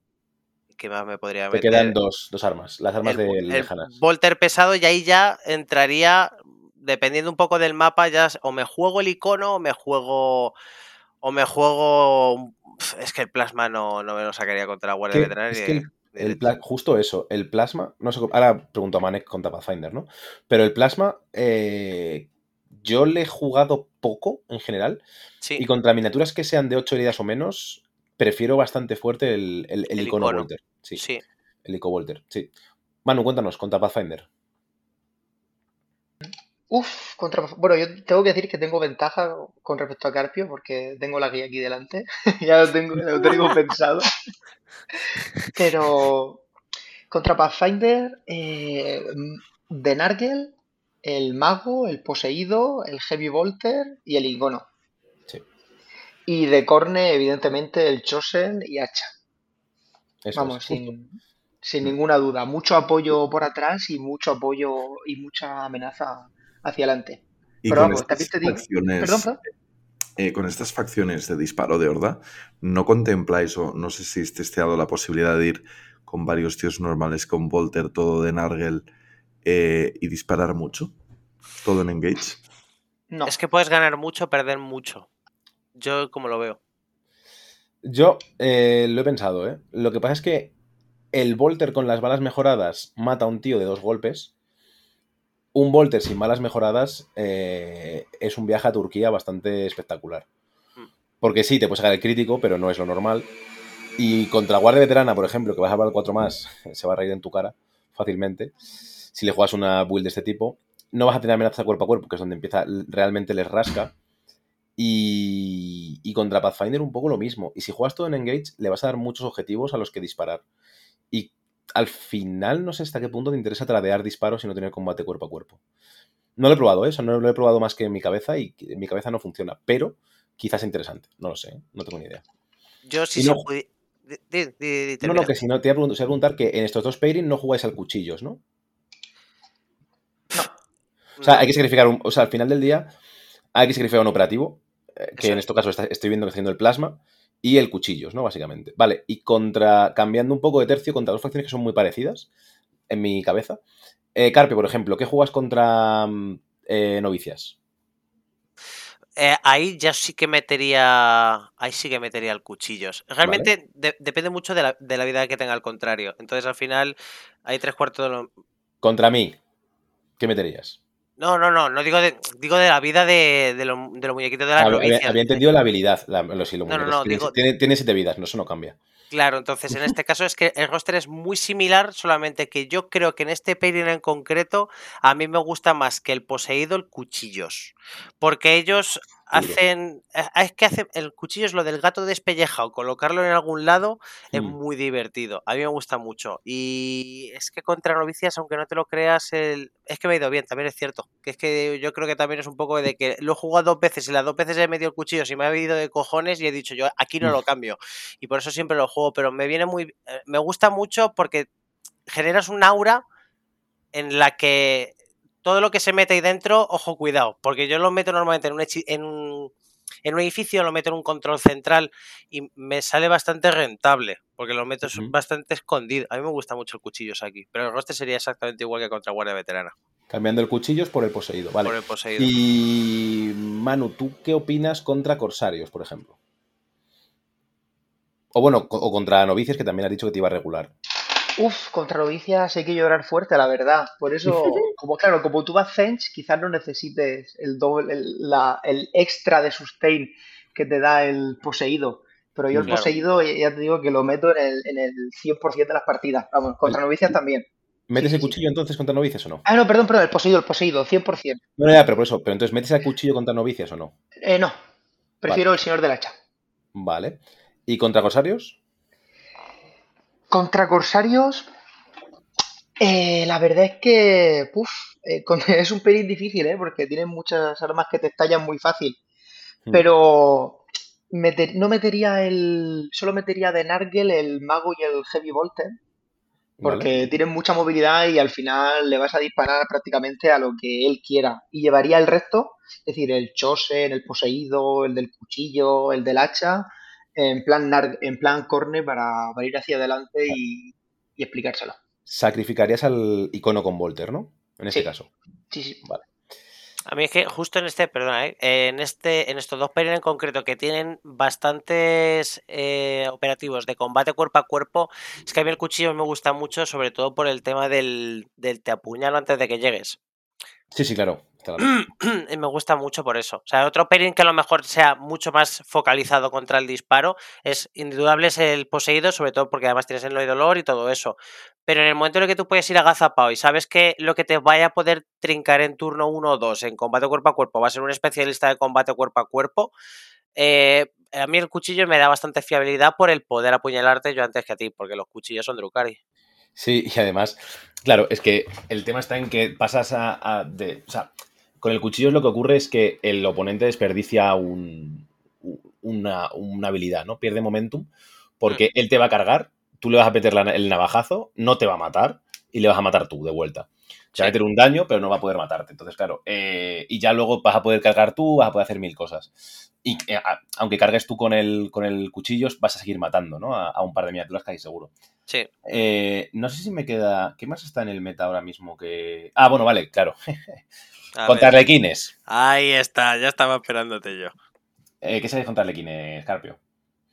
Eh, los odio con todas mis fuerzas. Normal. He probado un montón de cosas. He probado hasta el Gunner con lanzallamas. Y si te digo que esa ha sido la partida en la que mejor me ha ido, te lo digo todo. Eh, a ver, el Chosen indudable.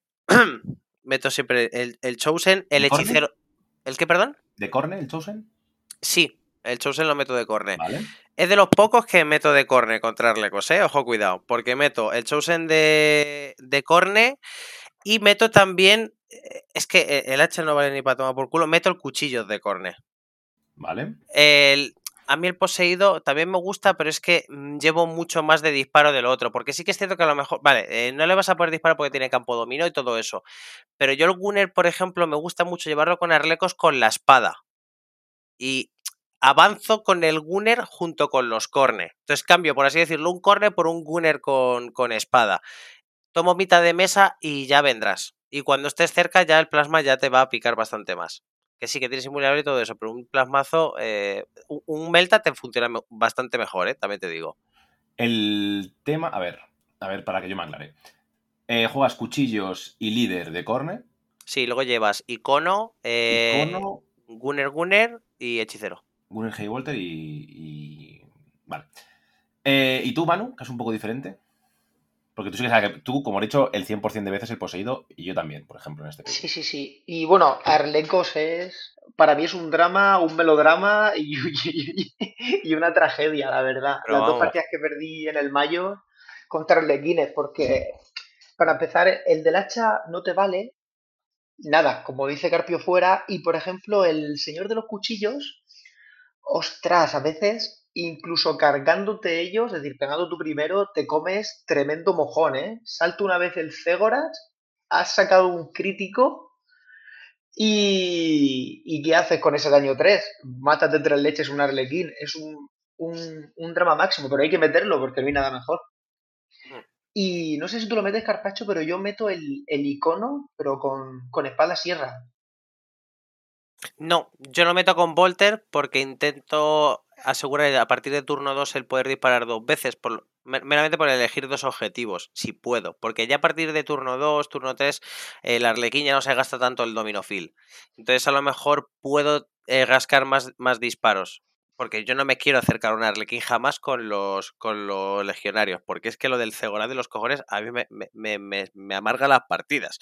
Entonces, el cuchillo es meramente porque al final, como voy a llevar a mucha gente apostada muy lejos de los arlequines, que al final me va a dar dos turnos de, chance, porque me van a llegar en dos turnos y no me llegan uno, el cuchillo lo utilizo mucho con trofeo macabro y me, me quedo parapetado en un sitio cogiendo, o sea, lo utilizo un poco como de contracarga y sobre todo para coger objetivos, para intentar hacer alguna misión, porque realmente él, eh, si tú plantas el trofeo eh, del gato despellejado que planta el, el cuchillos, que te capture, ya necesita meter dos arlequines, porque tú tienes tres apeles, él se va a quedar con dos. y si encima te carga, tú le vas a pegar antes, si tienes el trofeo, le quitas un dado se le puede hacer un poco cuesta arriba. Encima eres corne. Puedes, puedes pegarle un, un, daño normal como crítico si se te cae la mano. La única putada es que no repites dados con el cuchillos. Pero no bueno. está mal, ¿eh? tiene razón Carpion, que no está mal. También puede ser interesante el trofeo. Ya no metemos también en el equipo, pero bueno, vamos un poco aquí a Tutu Revolutum. Eh, el trofeo en el poseído tampoco está nada mal. No. Porque es un tío que te va a aguantar lo que le echen, incluso el Arleco. Se tiene que. Sobre todo, la idea es intentar darle al Arleco decisiones complicadas, ¿no? De decir, mierda, si le cargo a este, me pasa esto, si le cargo a aquel, le pasa esto. Yo, por ejemplo, contra Arlecos, lo que jugué y me funcionó relativamente bien fue el Chosen de Corne, para, bueno, lo que has dicho tú, ¿no? Para intentar hacer, es el único tío que puede realmente matar a dos arlequines de una activación de forma fiable, ¿no? Con, do, con una doble carga. Y merece la pena gastar los CPs en eso, aunque parece que no. Aunque es, es que es una miniatura, es que da igual. Si te llevas por delante dos arlequines sin perder vidas, está muy bien. Eh, y luego, claro, el Melta, pero es que el Melta lo, lo hablo alguna vez con Manu. Está muy bien cuando sale. Porque al 3 o más, sin repetir dados, contra un invulnerable, y a veces no sale como ya. debería. Entonces, es un problema. Es verdad que le pongo cuchillos como cualquier gunner en este pairing, pero sigue siendo un, un horror realmente. Es que es, muy, es un pairing muy complicado. ¿eh? Pues soy, soy 100% de, de tu equipo, Carpacho. Mira, prefiero coger el, el, el, lanzallamas y aunque no vaya a matar al Erlequín, tío, herirlo. Porque a veces disparas con el Melta y es que... Jaja. Claro, aquí ya se empieza a notar un poco más el, el Nurgle Zench. Es que, joder, debe, debe, ser que tengo una folla con los dados bastante tocha, ¿eh? Pero te, te, te juro que yo con Nurgle no veas las cabezadas que me pegaban el mayor el otro día cuando no paraba de sacar 5 con el hechicero, que dices tú, joder, cabrón, está sacando un 5, pero es en plan de, pero es que no estoy sacando críticos. Entonces, eh, eh, yo me quedaba muy corto y es que el, el, poder meter ahí mortales con el Melta a mí me ha funcionado, ¿eh? Aunque también te digo una cosa, pegarle un chorrazo de fuego ahí a un arlequín, no veas tú el gustirrini que da. Eso también es muy divertido. A mí el, lanzallamas me funcionó bastante, ¿eh? Porque también es cierto que juego contra Chapo al principio, que no nos dominaba mucho, y le volé el del melodrama del turno 1. Pero bueno. Ojito, en este podcast defendiéndose un lanzallamas en un operativo de élite, ¿eh? Cuidadito. Cuidadito quien nos ha visto y quien nos ve. Yo no metería el lanzallamas, ¿eh? Particularmente no soy de la opinión de que hay que, haya que meterlo. A mí tampoco, con, tampoco me con marines, ¿eh? Con marines, cuidado. Con guardia, vamos, a, a fuego. Je, je. Eh, es verdad que es un pairing muy complicado, ¿eh? Y creo que Zegoraz hace que muchas facciones tengan un pairing súper duro contra Arlequines. Súper, súper, súper complicado. Y que, de hecho, es que es, es, bastante injusto, ¿no? Es lo que habla a veces Chapu de los arlequines, estos lloros eh, payasos, de es que es muy dado dependiente. No, es que incluso jugándolo regular, si tienes suerte en los dados, te puede ir muy bien. Sí. Porque generas, generas mucha incertidumbre, lo que hemos dicho una vez con los comandos, pero el comandos tiene un uso. Y dices, vale, ya está, ya respiras tranquilo. Con el puto Cegoraz del Averno este, no. En ningún momento respiras tranquilo. No es, si lo gastas una vez, ya está. No, no, no, no. Eh, sigue funcionando todo el rato. Sí. Entonces, es, es un auténtico melodrama, efectivamente. Vale, eh, me parece bien. No sé si me. Creo que no me he dejado ningún pairing meta. O sea, ninguno de los. Bueno, contra Wyrmblade será parecido, ¿no? Supongo, contra que contra el resto de operativos de siete heridas, ¿no? Lo único malo es que los eh, operativos eh, buenos, o sea, los de. tienen nueve heridas. Que es justo un, un, un límite de heridas que no le gustan demasiado a los. a los legionarios porque no pueden matar de un golpe y que realmente los, los, operativos que más daño te hacen eh, son los que normalmente van a estar bastante más atrás y sí. bastante protegidos. Entonces, llegar a ellos es muy difícil. El, a mí el francotirador eh, me da pesadillas por eso mismo, porque entre que están con Zil no le puedes disparar, si el otro lo pone detrás de un, de un pesado, eh, por mucho que te metas en un vantage tampoco lo sacas. Te tienes que cruzar todo el mapa para llegar. Y en ese mapa hay cultistas entre medias. Sí, Entonces, sí, sí. Eh, y, te, y, te, y, tienen escopetas y mala hostia. Entonces, a mí, a mí personalmente se me hace un pairing más cuesta arriba la Wyrblade antes que el antes que el Arlequín, fíjate. A mí se me hace muy cuesta arriba, pero porque no sé gestionarlo. Con Zench me, me resulta muy complicado y con Nurle eh, un poco también. ¿eh? Yo creo que con Nargle es más fácil. Es más fácil, sí. Me da la sensación, porque al final el- e, es, es otra vez lo mismo. El sniper es un sniper de guardia. Con letal 5 más, que te hace más mortales, pero eso, la, la única ayuda que puedes recibir es de Nargle. Sinch no te vale para nada. No. Y el, el AP lo tienen en el cañón. Y si eres un poco listo, puedes más o menos evitar los disparos del cañón, ¿no? Porque se mueve, con el dash se mueve 3. Entonces, tienes, una vez que lo despliega, tienes muy claro cuál es su rango de amenaza y hasta dónde puede llegar y cómo te puedes oscurecer. Y moviendo 9, eh, es bastante fácil oscurecerse realmente. Sí. Entonces, bueno, esa es mi, mis- mi opinión sobre esto. ¿Tú, Manu, qué opinas contra estos Windblade? Ah, pues yo creo que es un buen pairing. será, por, Mm. será porque jugó Nargel. pero, pero creo que es un buen pairing. El, problema es que, bueno, digo que juego Nargel, pero va casi todo corne contra Windblade porque no le vas a poder disparar. Si te sabe poner bien sus dos barricadas tontas y activa la táctica del oscurecimiento infernal, no le vas a poder disparar. Así que yo cojo el mago y el heavy bolter como amenazas de disparo y el resto para adelante y el resto para adelante, pero a lo loco. No tienes que dejarlo respirar. Y como tiene tantas miniaturas y te va a desplegar dos en DR así de su despliegue, vas a tener bastante fácil lo de escalonar gente apilando con corne. ¿Y el Chosen lo llevas de corne? Porque llevas Chosen, ¿no? Sí, sí, sí, el Chosen lo llevo de corne. A no ser que juegue contra alguien que diga, ostras, tiene un arma que me lo deletea, lo, lo suelo jugar de corne. Sí, yo también, 100%. Eh, en general, todo lo que mate de una sola hostia con 7 de vida u 8 va de Hmm. corne. O sea, si voy contra cualquier cosa de estas que no sea élite, siempre va de corne. Y, a- y para adelante. Salvo contra putos Arle. Bueno, contra Arlecos el Chosen también, de hecho. Sí. Ahora sí yo creo que sí que hemos recorrido un poco todos los pairing posibles. De nuevo, eh, os remitimos al Discord de Wargames Castellano para que le echéis un ojito a este documento que en algún momento colgará Manek, en Manek, en Manek. Y, y entréis a discutir. Creo que sigue siendo el canal con más discusiones de. con más actividad. De, hasta que salgan los putos marines, por supuesto. eh, de, mm, del Discord. Así que nada, os animamos muy fuerte a que, a que echéis un ojo. Vale, y sobre. pf, esto va a ser complicado. Eh, si queréis, pasamos por encima, porque hay que pasar por encima. Las tacos bien, ¿eh? Joder. Una caída de... Eso sí que es una caída de pelo. Eh, bueno, a ver, hay una que, que literalmente no, no la llevo ni al torneo, por si me equivoco con las cartas y la meto, que es esa de los cadáveres y recogerlos. Esa la- está en casa, por si acaso, por si acaso me confundo con el nombre. ¿Cuántos hay que recoger? Cuatro Eh, para los tres. dos puntos. Tres o... Sí, cuatro. Y tres para los dos. Es que menuda caída de pelo. Vale. Es que son muchísimos. Sí, sí, sí. Sí, sí, sí. Vale. Eh, y luego las otras dos que tienen, una es la de matar a una pulgada de un elemento pesado, dos o tres miniaturas, ¿no? Correcto. Mm, Eso es. Y la otra es la de matar con un solo muñeco a dos o tres miniaturas. Sí, primero a dos, luego a tres. Que esta imagino que sí que la jugaréis alguna vez porque un punto es más o menos sencillo de jugar. ¿Sí? Sí, sí, yo- Eh, sí. Sí, Y sí, luego- tú. Eh, sí, sí, dale mano.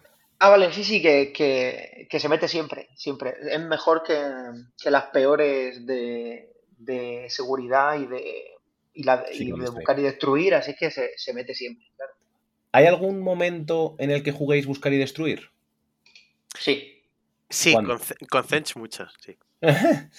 vale, se juega Stench mucho, pero ¿contra qué facciones o contra qué mapas o cómo lo orientáis? O sea, yo, es que, yo es que a mí es verdad que, que seguridad es mi zona de confort y la juego muy a menudo. Pero Claro. es verdad que de vez en cuando, véase dominación, me gusta jugar Seek and Destroy. A mí es que eh, me depende me depende mucho de la marca, sigo, sigo diciéndolo en eso. O sea, a mí Nurle me da mucha más seguridad jugar seguridad, porque me siento más Sí. seguro. Pero con Zench eh, me puedo permitir ir más a saco. Porque tengo más daño, entonces es más fácil que yo le vaya a matar. Entonces, de la que hago la primaria, mm, voy matando y me voy cumpliendo las secundarias. Entonces, yo la del carnicero, como ha dicho Manek, sí que la suelo meter porque un corne tonto, por lo menos un punto te rasca. Sí que es cierto que es una misión que, a no ser de que lo ha- eh, el corne llegue al meollo donde haya un montón de gente y llegue entero, los dos puntos es difícil pillarlos, ¿eh? Pero eh, un punto lo puedes sacar fácil. La del la del terreno de obje- el objetivo, que es como un poco como la del el ground, eh, la de controlar el objetivo de seguridad, sí que la juegas más con Nurle. Y es que la de la de robar cadáveres es que es muy, muy, muy, muy, muy mala. Vale. Em, y vamos a hablar, si os parece, si queréis compartir, sé que está ahí en vuestro playbook, ¿no? Oculto en este libro de, de los portales de la palabra. Parece que sepa cosas de. De. mm, de trasfondo y es mentira, solamente cuando viene Hispanus. Em, vale, eh, ¿alguna jugada que queréis destacar? ¿Alguna cosa que siempre hagáis? ¿Algo que orientar a los jugadores eh, ya más avanzados de la facción? ¿O bueno, un poquito algún truquito? ¿Cómo lo veis? Eh, Manek, por ejemplo. Te toca. Ostras, la verdad es que, como llevo diciendo todo el podcast, son, este kill tiene poco de trucos. Quizás el truco, el truco más loco que te puedes permitir es ponerle, por ejemplo, la, el trofeo macabro este a alguien para que luego cuando el arlequín te dispare a 3 pulgadas con el plasma tenga un ataque menos y no te muera, pero son bastante telegrafiados. Es decir, Sí, no, no tienen, no tienen así ningún truco y digas tú, ostras, no me esperaba que esto hiciera esta cosa. No, es tener muy claro lo que vas a hacer, porque lo vas a telegrafiar, lo vas a tener tú claro y el rival claro. Por ejemplo, no hacen contracargas con cuchillos, ¿verdad? Laza? Jo. Todavía tengo pesadillas. ¿De qué momento? Yo ah, creo que me he perdido eso. Qué sinvergüenza eres, Laza. Eh, el niño de las contracargas con los corsarios. Pero eso se puede hacer, la verdad que pobres cutres, ¿eh? Qué pobreza, Las- a, todo, a las todos pilló. fantasma. Vale, vale, ahora te estoy siguiendo. Sí, ya hablaremos de- cuando hagamos el, el- el, bueno, el, el análisis de facción en profundidad de los corsarios. Tenéis el vídeo de, por cierto, de Laza de su análisis del, del, del Major y del GT de Cataluña de en, en su canal de YouTube, que también lo pondremos por aquí. Laza Rastuf, como siempre. Pero bueno, cuéntanos un poquito qué pasó con la contracarga Laza. Creo que es una anécdota curiosa y fue contra corsarios, así que pega. Bueno, básicamente él se lo preparó todo para disparar y como yo estaba oscurecido tenía que acercarse a dos porque estaba al otro lado de, de un edificio. Cuando se acercó y sacó el brazo por la ventana para eh, sacar el cañón del arma, pues eh, le contracargué y ahí se acabó el intento de disparar. Me cortaron el brazo. es eso, creo que es verdad lo que decís, que Corsarios tiene más, ya que viene en la caja, hablamos un poco de ellos, tiene más em, Jujitas. tretas, ¿no? Que si no las conoces te la pueden liar. Y Legionarios son muy sólidos, tienen tácticas muy sólidas, que los hacen muy duros, muy fuertes, pero que es verdad que son mucho más telegrafiadas, ¿no? Es verdad que Corne es imparable, eh, es muy difícil de parar, pero sabes lo que hay, sabes que si te llega un Corne te va a matar dos miniaturas y se acabó.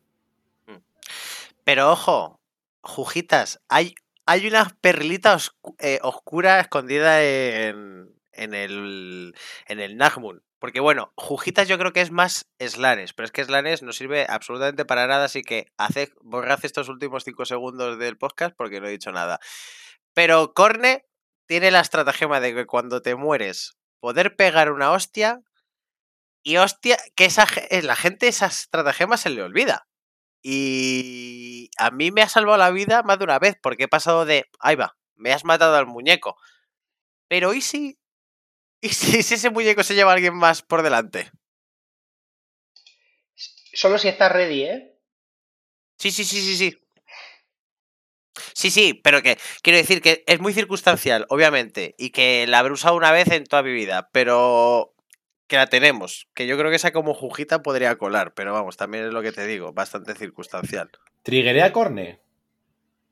Yo creo que debería triggerear porque es un ataque normal. O sea, tú le pegas Sí, un- dado de ataque y si eso entra, como entre. Sí. Si triggeré a Corne, triggeré a Zegoras. No, por esto lo hemos hablado. Esto ya se Eso habló en- lo han Ah, vale. especificado por Ah, fact. está hablado ya, perfecto. Sí, sí, esto lo, gracias a Dios lo dijeron. Eh, tú activas el combate solo para tus efectos. O sea, si tienes relés, Ok, ok. relés, si tienes sisles, sisles, si tienes corne, corne. Pero pudo cegoras, para esto justo no se activa. Para todo lo demás sí. Eh, Esto lo estuvimos discutiendo bastante tiempo en el Discord, sí. sí.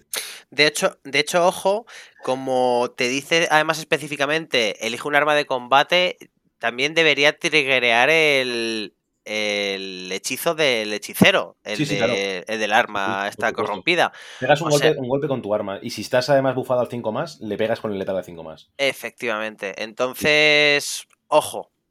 A ver, el tema está en que es un CP a una facción que mm, Sí. tiene un hambre que flipas. Sí, sí, desde luego, pero hay veces en las que dices tú, ostras, si eh, te pego este hostiazo y es muy probable que te lo pueda meter y te mato, Sí.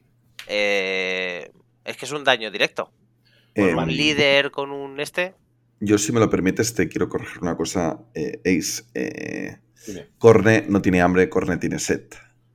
De, de sangre. Y de CPs, concretamente. Sí, efectivamente. Vale, y ya para cerrar, eh, eh, bueno, hablado hablando un poco sobre esto, vamos a hacer un par de preguntitas. Así en general, ¿qué equipo ponéis a, a vuestros operativos? Eh, Carpio, por ejemplo. Pues balas, suspensor, eh, siempre. O sea, si hay un icono, hay balas. Y si hay un Heavy Volter, hay suspensor. Vale. Efectivamente. Eh, y luego, como eso ya son seis puntos y no hay objeto de uno y hay objetos de dos y de tres, sabes que o te coges ahí ya dos de dos, que normalmente puede ser o una espada y el pergamino, o No. puedes meter uno. ¿Cómo que no?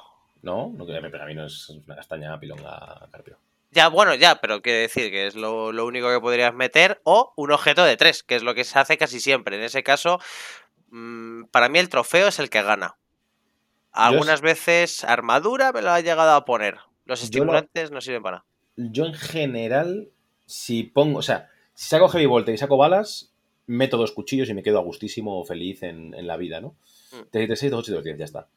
Eh, porque al final eso hace que tus dos operativos de disparo que sueles llevar se conviertan en amenazas en combate cuerpo a cuerpo y contra Purria es bastante ideal.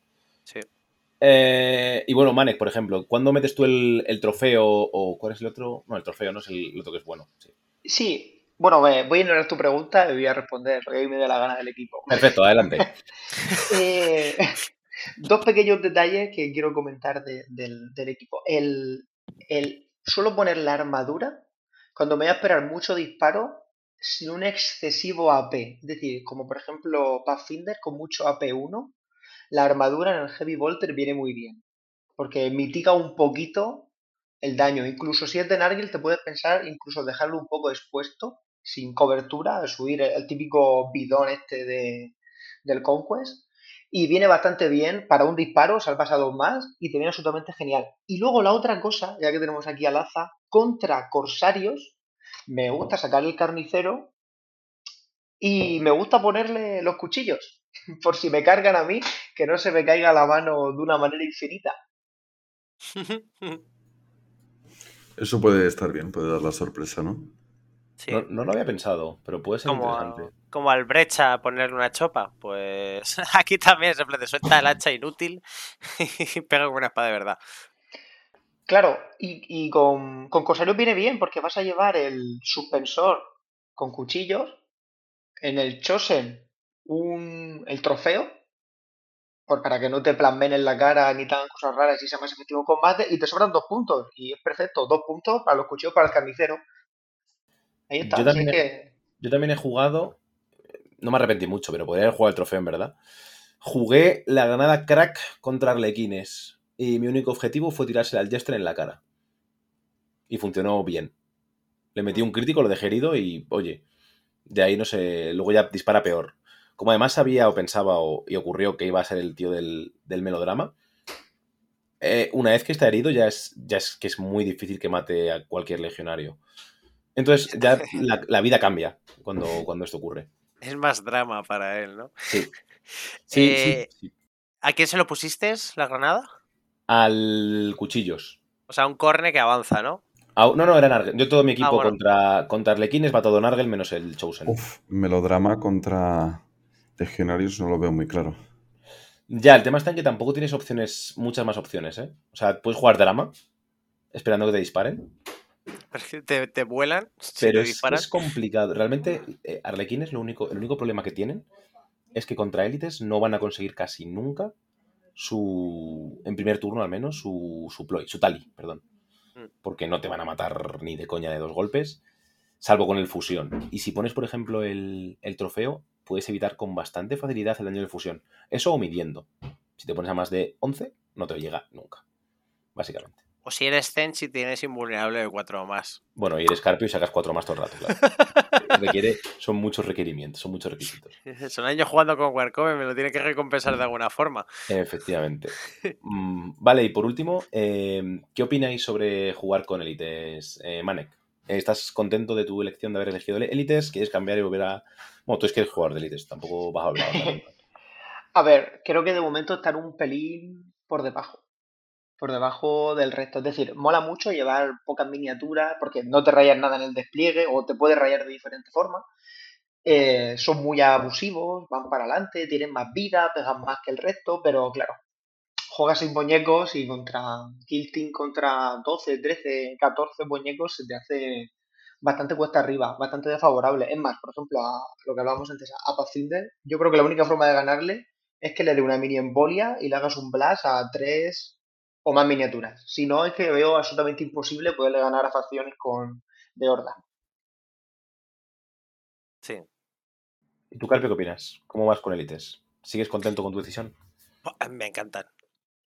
Sabes que no, no tengo otra. No te lo puedo decir de otra forma. Es que a mí me, me parecen muy divertidos. O sea, me gustan mucho, pero porque se les nota que tienen mucho mimo. Son todos muy personalizables. Jode que no se puedan meter a todos. Entonces, mola mucho porque yo tengo torneos en los que digo, joder, es que realmente ahora mismo en esta partida me tendría que meter este roster. Digo, pero es que llevo tres partidas sin usar al poseído. Plan de quiero, quiero ponerlo encima de la mesa. A mí me gusta mucho. Empatiza mucho con todos los muñecos. No es como tener un montón de 14 tíos sucios llenos de mierda y un rifle láser de nada. ¿Sabes? Eh, a mí me parecen mucho más divertidos. Veo cierto animadversión hacia la pobre gente de la guardia y los muchachos con el barro en ¿Ah, las sí? botas, que no, No, han hecho yo- nada. Yo creo que es tu mera imaginación, ¿eh? Yo creo que no. Son, son gente muy simpática, joder. Le pones un No. plasma en la mano y funcionan. Ya está. No, a mí realmente me gustan mucho. Y aparte que yo ahora mismo no me siento con fuerzas de pintarme 14 muñecos. O sea, cuando salió la Guardia Imperial Traidora, fui, fui el meme literal de, oh, qué bien, Guardia Traidora. Y luego fue en plan de, oh, mierda, Guardia Traidora. Porque pintarme más de 10 muñecos ahora mismo para mí es algo que no quiero afrontar en mi vida. Yo ahora estoy mirando y te juro que me está pasando que tengo aquí a los legionarios imprimados en absoluto negro. Veo a 10 tíos, 12 tíos grandes y te juro por Dios que, es que se me está cayendo la mano a los pies. ¿eh? Eh, busco, busco pintor a buen precio de legionarios. por favor, lo pido. No puedo, no puedo. Además, no me gusta nada pintar marines en general. Entonces, esto es un poco de off topic, off topic pero bueno, me da un poco, un poco perecilla. Quitando eso, eh, bueno, eh, creo que hemos hecho un, joder, un análisis muy exhaustivo, sobre todo lo más importante es de... No sé si me queda algo en el tintero Laza que me haya saltado de- del guion, espero que no. Por mi Así parte, no, todo correcto. Creo que Lo hemos hemos comentado, podido- Slanes. Me he portado bien, nadie le importa Slanes. Eh, a ver, Slanes tiene lo guay que son las cargas de una pulgada más, que estaría... De hecho, si hubiera lo que he dicho, roster con marcas mixtas, que se pudiera mezclar todo y luego el kill team solamente saliera de, de una cosa, podría estar guay, podría molar. El Molaría. Slave Talon, si pudieras mover 7 para justo llegar a un punto y tirar ahí en Mm. medio eh, el área esta que quita apeles, Ah. quizás. Pero básicamente yo creo que lo que se necesitaría sería eh, la libertad de roster que hemos comentado antes. Sí. Mientras eso no exista, Slanes no se vas a jugar nunca. Esto Pero es- si pudieras, mm, yo qué sé, poner todo en Argel para aguantar y luego tener el Slave Talon para, para controlar, tirar esa cosa y poder quitar apeles a la gente, entonces quizás sí, si solo fuera una miniatura. Desde aquí, cuidado que los dos jugadores que hicieron en el Major, bueno, al menos uno de ellos, eh, nuestro Solo- solo ruso, uno de ellos que hizo un 4-1, eh, jugó Slanes, ¿eh? O sea que ahí ole, su, ole sus cojones y que bueno, que haya gente que le funciona. Yo no soy defensor de ello No. y no me gusta nada. Pero En este podcast no hablamos de Slanes. eso es. Fue tres ganadas, una empatada y una perdida. Sí, pero hizo mejor Y- resultado que aquí los dos caballeros presentes. Sí, sí, sí. Y sí que usó el todo con mucho Nargel y un Slanes normalmente. Bueno, ahí está. O sea que tiene alguna función. Para nosotros, ya estamos tres podcasts, eh, funciona. Eh, a mí no me gusta y me parece que Korn es muy superior, sobre todo contra estos. eh, si ya estás jodido contra élites, si te pones slanes, estás absolutamente hundido. Contra Horda, perdón. Eso Estás es. completamente hundido porque no tienes forma humana de matar a dos miniaturas de un solo golpe. Mm. Con tus combate, con tus habilidades muñecos de combate cuerpo a cuerpo. Pero bueno. Em, vale, yo creo que esto hemos recorrido todo, eh, todo exhaustivamente. eh, agradeceros muchísimo haber venido, Carpio, querido, como siempre. Un placer. Nada, nada, a vosotros, como siempre, un placer venir aquí y hablar de las bondades del dios del cambio. y Manek, bienvenido a tu primera vez en este podcast, que estoy seguro que no será la última. Y nada, muchísimas gracias por pasarte. Bueno, muchísimas gracias a vosotros y, y os veo hablando más de Narger cuando renueven cierta facción. Cuando la renueven y si la juegas, que seguro que sacarás buenos resultados, porque es un jugador altamente estimado en, la Comunidad de Madrid. Seguro que le tenemos aquí también otra vez, con hablando de Nargel y el abuelo y sus bendiciones. Y nada, eh, Laza y yo nos cogemos unos fresquitos, nos eh, aprovisionamos como Dios manda, abrimos el rincón de Magnus, que tenemos novedades, que tenemos caja nueva, que tenemos White Dwarf, que tenemos torneos, que tenemos de todo. Así que no os vayáis, poneos cómodos y nos vemos enseguida. Hasta ahora.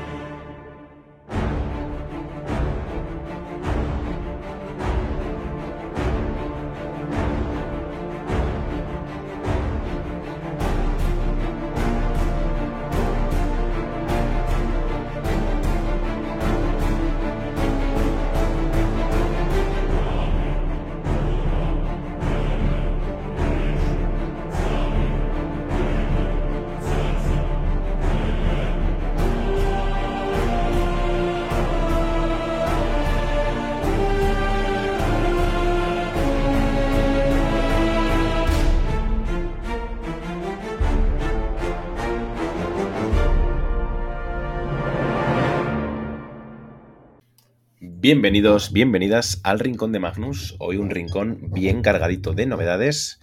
Así que, Laza, si quieres, empezamos hablando de la nueva caja de Kill Team. Cuéntanos. Pues, básicamente tenemos a la vuelta de la esquina la caja de Morok, ¿lo digo bien? Mo Morlock. ¿Morlock? No, eh, Moloch. Murloc. Murloc, la caja de Murloc. Bueno, ya estamos variando, ¿eh? porque ya es tarde, o sea que ya a partir de aquí la fiesta, pero sí. Bueno, estamos en Magnus, eh, podemos hacer estas Aquí vale, cosas sí, sí, vale. en nuestro Es- rinconcito es- calentito. Es Moloch, lo correcto. Ah, espérate, espérate, que es que estoy viendo vídeos de, de, de Kill Team y hay tres nombres diferentes. Moloch, Moroch y Moroch. O sea, es Moroch, es con R. Kill Team Hemos Moloch. dicho las tres veces igual, ¿no? No, Moloch he dicho la primera vez. Ah, vale, vale, vale. Pero es con R de ratón. Morrock. Morrock. Vale, me he pasado. Pues sí, tenemos esta caja calentita que trae por fin los marines, los esperados eh, super pitufos espaciales y que mm, pues mucha gente va a tener ganas de jugar. Y también tenemos la otra facción que es el Comando Sangriento. Correcto, que son esta guardia traidora. Eh, Un dispuesta poco centrada en Corne, ¿no? a reparar. No sé si re- realmente, eh, por cierto, es Moroch con R, ¿vale? Todo lo que hemos dicho antes no vale, es con R. No sé por qué hay tres vídeos que lo ponen con L, pero es con R. Team Moroch. Vale, eh, eh, sí, es una buena traidora que es muy interesante porque se supone que son 14 miniaturas, pero que vas a sacrificar algunas opciones para sacar el, el, el Ogrin, ¿no? El, el- el bicharraco enorme mutado del Averno. Y que seguramente harán como con los operativos de la Blade, en el que siempre merezca la pena sacarlo. Porque si no, ¿para qué Además, lo vas a poner? Em, he visto muchas armas cuerpo a cuerpo de estos cultistas y esto me llama muchísimo la atención porque tiene pinta que nos vamos a encontrar con algún tipo de horda, pero en vez de ser de disparo esta vez va a ser cuerpo a cuerpo. Eh, probablemente te puedan meter un buen par de navajados bastante fuertes antes de morir Mm. y eso da situaciones interesantes, ¿no? Puedes jugar un poco a, a- a juntar miniaturas y tener algún bufo, aunque luego al igual estés en rango de que te den alguna granada o algo de área. Entonces es, interesante y serán mm, bastante buenos, creo, de jugar. Vamos a ver, ¿no? Pero serán, serán divertidos, casi seguro. Eh, como casi todas. Igual tienen alguna mecánica para trasladar heridas a otro lugar del comando, ¿no? En plan de sacrificando los deseos oscuros. De, o si te pego, me curo, o yo qué sé, porque si no, claro. eh, bichos de siete heridas que no sean novicias. eh, es complicado que aguanten algo en, en combate cuerpo a cuerpo, ¿no? Y salvando a cinco más, no sé. Va a ser muy interesante. Y sobre todo sin órdenes de guardia, porque no creo que tengan órdenes de guardia, evidentemente. Bueno, pero no, no- no importa que aguanten mucho. Si cargan ellos, te, te meten dos toñas. Si son dos toñas de daño 4, ya están bastante bien, si tienes muchos. Sí, sí, supongo que sí. No lo sé. Eh, También igual no van al 3 o más, van al 4 más. No lo sé. Eh, vamos a verlo. Vamos a verlo porque va a ser, desde luego, va a ser interesante. Además, se ve, estoy viendo las imágenes, ¿eh? Se ven que todos llevan granaditas, o sea que seguramente contaremos con el equipo de las granadas, como siempre. Hay un tipo que es un granadero especializado, o al menos lo parece, y un sniper, o sea que bueno. No lo sé, eh, hay un plasma, pero claro, como no repites con el plasma, es una caída de pelo bastante importante. Y ojo, cuidado, que parece que hay un bruiser de verdad, de los que funcionan, con un martillo ahí, con una herramienta, con tremenda herramienta en, las manos, así que cuidadito. Y por otro lado tenemos el Phobos Strike Team, estos mines espaciales. Cuéntanos un poquito sobre ellos. Pues básicamente sería como una unidad de élite, ¿no? Eh, basada en un poco el sigilo. Y yo por lo que he ido viendo, por el equipo que tienen, me da la sensación más que será un equipo centrado un poco en posicionamiento y en puntuar, más que en matar, porque no parece que vayan muy, muy, muy equipados. Tienen el equipo básico, que son bolters y cosas de estas, y no parece que tengan tampoco mucho cuerpo a cuerpo. Entonces, para mí, eh, me parece que es un kill team bastante seductor, porque va a ser una mezcla de jugar élites y jugar algo un poco controlero y de sigilo. Y eso son dos cosas que me gustan mucho. Es verdad, y es cierto que mucha gente está quejando, y creo que con un poco. O sea, pasan dos cosas, ¿vale? Si salía una caja de marines espaciales, iba a ser una unidad. Era muy difícil que hubiera un picadito, que hubiera un mezclado. Eso era, era prácticamente imposible, ¿no? Que te metieran un infiltrator, no sé qué tal. Si salían por White Dwarf, esto era mucho más posible. Dentro de lo malo, es verdad que si lo pintan, es que a mí las cosas que, las cosas que se pintan de ultramarine en general me parece que son como muy planas, ¿no? Pero si lo hubieran pintado diferente, quizá me hubiera gustado más. Eh, seguramente son estos infiltrators barra incursos, creo que son, eh, incursores. Creo que son estas dos, estas dos unidades, si no me equivoco. Eh, si no, pues eso, eh, lo siento. Eh, tienen granadas de humo, tienen un médico, tienen un sargento, tienen... la carabina estas, en el perfil del compendio tiene letal 5 más, que es muy buena realmente. O no O sea, covers, depende con de no cómo- cover. O no cover, ¿no? Depende del, del- Igual tiene las dos ahora. No creo que sean tan tochos, ¿eh? Eh, de, de tener las dos cosas. Lo que sí que revisando el convenio yo veía que tenían tácticas interesantes de Sí. dejar gente Sí. fuera de, de- O sea, cambiar los engage, ¿no? Como si dispararas Mm. desde Vantage Point. Tenía una muy interesante que cuando empieza el turno de disparo, eh, si estás a 6 pulgadas de una miniatura, esa miniatura no se puede activar en la primera activación. Sí, como el- la, la interferencia de los infiltratos. Entonces, son un par de truquillos que creo que son muy interesantes y que les pueden dar profundidad a este kill team. Y un poco lo que decía, ¿no? De jugar un poco a hacer el control. Hay un comms con prismáticos y calavera de esa que mm, va a Calavera poder de hacer de todo. Hecho, hecho un ace, sí. Servocráneo. Servocráneo. Toma, toma, toma, toma, John Sao, ¿eh? ¿Dónde estás ahora, eh? Vamos. Sé nombre de cosas. Eh... sí, además nos han confundido un poco porque ha salido una imagen en Instagram en la que salían dos Ravers. Que ojalá. Sería muy bonito. Pero yo creo que no va a ser así. O sea, creo que va a ser una caja de infiltradores y a tomar por saco. No creo que Los- salgan con reglas extra, la verdad. Los Raiders tienen mucha movilidad. Yo creo que sí que van a estar. Si no están, no me va a preocupar para nada. Pero yo creo que sí que van a estar y no veo por qué no tendrían que estar. Es poner una matriz de ampliación y tienes un par de Raiders ahí. Lo único que me extraña es que si pusieran estos Raiders, me esperaría que fueran como dos miniaturas especializadas o algo por el estilo y parecía que eran los genéricos normales. Entonces Sí. eso es lo que me confunde más. Es extraño. No lo sé. O sea, quizás sí, ¿eh? Pero no lo sé. De nuevo, como lo he dicho a mucha gente, eh, estos tíos en teoría tienen un sniper o algo que parece un sniper. Poneos un infiltrado si queréis, que nadie va a decir nada. Que queréis poner vuestro líder uno de los estos bibliotecarios tan chulos que hay, ponerlo. O sea, Kill Team da lugar a la fantasía y nadie va a decir nada porque uséis proxies, sobre todo en un equipo de élite que está bastante claro lo que es cada cosa. Este es mi líder, pues, pues vale, pues es el líder, ya está. Lleva un arma cuerpo a cuerpo y una pistola, pues ya está. Es que tampoco tiene mucha mayor importancia que eso, ¿no? Para mí, lo importante aquí con esta gente es que su táctica insignia era el negar a la muerte. y podrían tener también el, el fisiología transhumana, o sea, tenían herramientas para resistir y aguantar el daño Sí. y, y molestar mucho. Entonces, si tienes un equipo que se le da bien puntuar, que, que tiene más presen- presencia en los puntos de control porque tiene más APLs y que te está haciendo esto y no lo puedes acabar de matar, no lo puedes echar Mm. fuera y te va matando poco a poco y ellos van aguantando, pueden ser muy interesantes. Y eso combinado con sigilo y movimiento, pues es sexy. Sí, eh, lo a ver, lo cierto es que sobre todo eh, intuyo que fisiología transhumana quizás sea un ploy, puede ser un ploy, o quizá venga de base. Antes ya era un ploy. Eh, no, era una táctica, ¿no? Era un, era un strategic ploy que afectaba todo el turno. Me refiero así. Ajá, el Transhuman Physiology. Que si se acabas un crítico. eh, no, perdón, que si po- podías. eh, Es el- la pasiva de, de Nargel. Que un Sí, no- pero normal lo puedes usar como crítico. No, no, fisiología transhumana de esta gente era que no estaban heridos durante Esta- activación. Pero era, era estamos- solo un chico. Era solo un Estamos chico. hablando de compendio. Sí, pero era solamente un chico. no Vale, era todo el equipo. Pues lo, lo- lo debo de tener yo mal en la cabeza entonces. Creo, eh, creo, creo. Me da la sensación.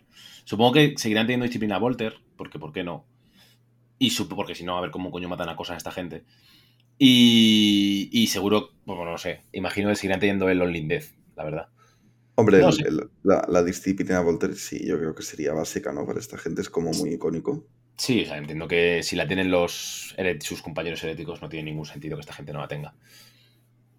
De- pudiera ser, ¿no? Por ejemplo, Milijos la perdió, pero es muy extraño, ¿no?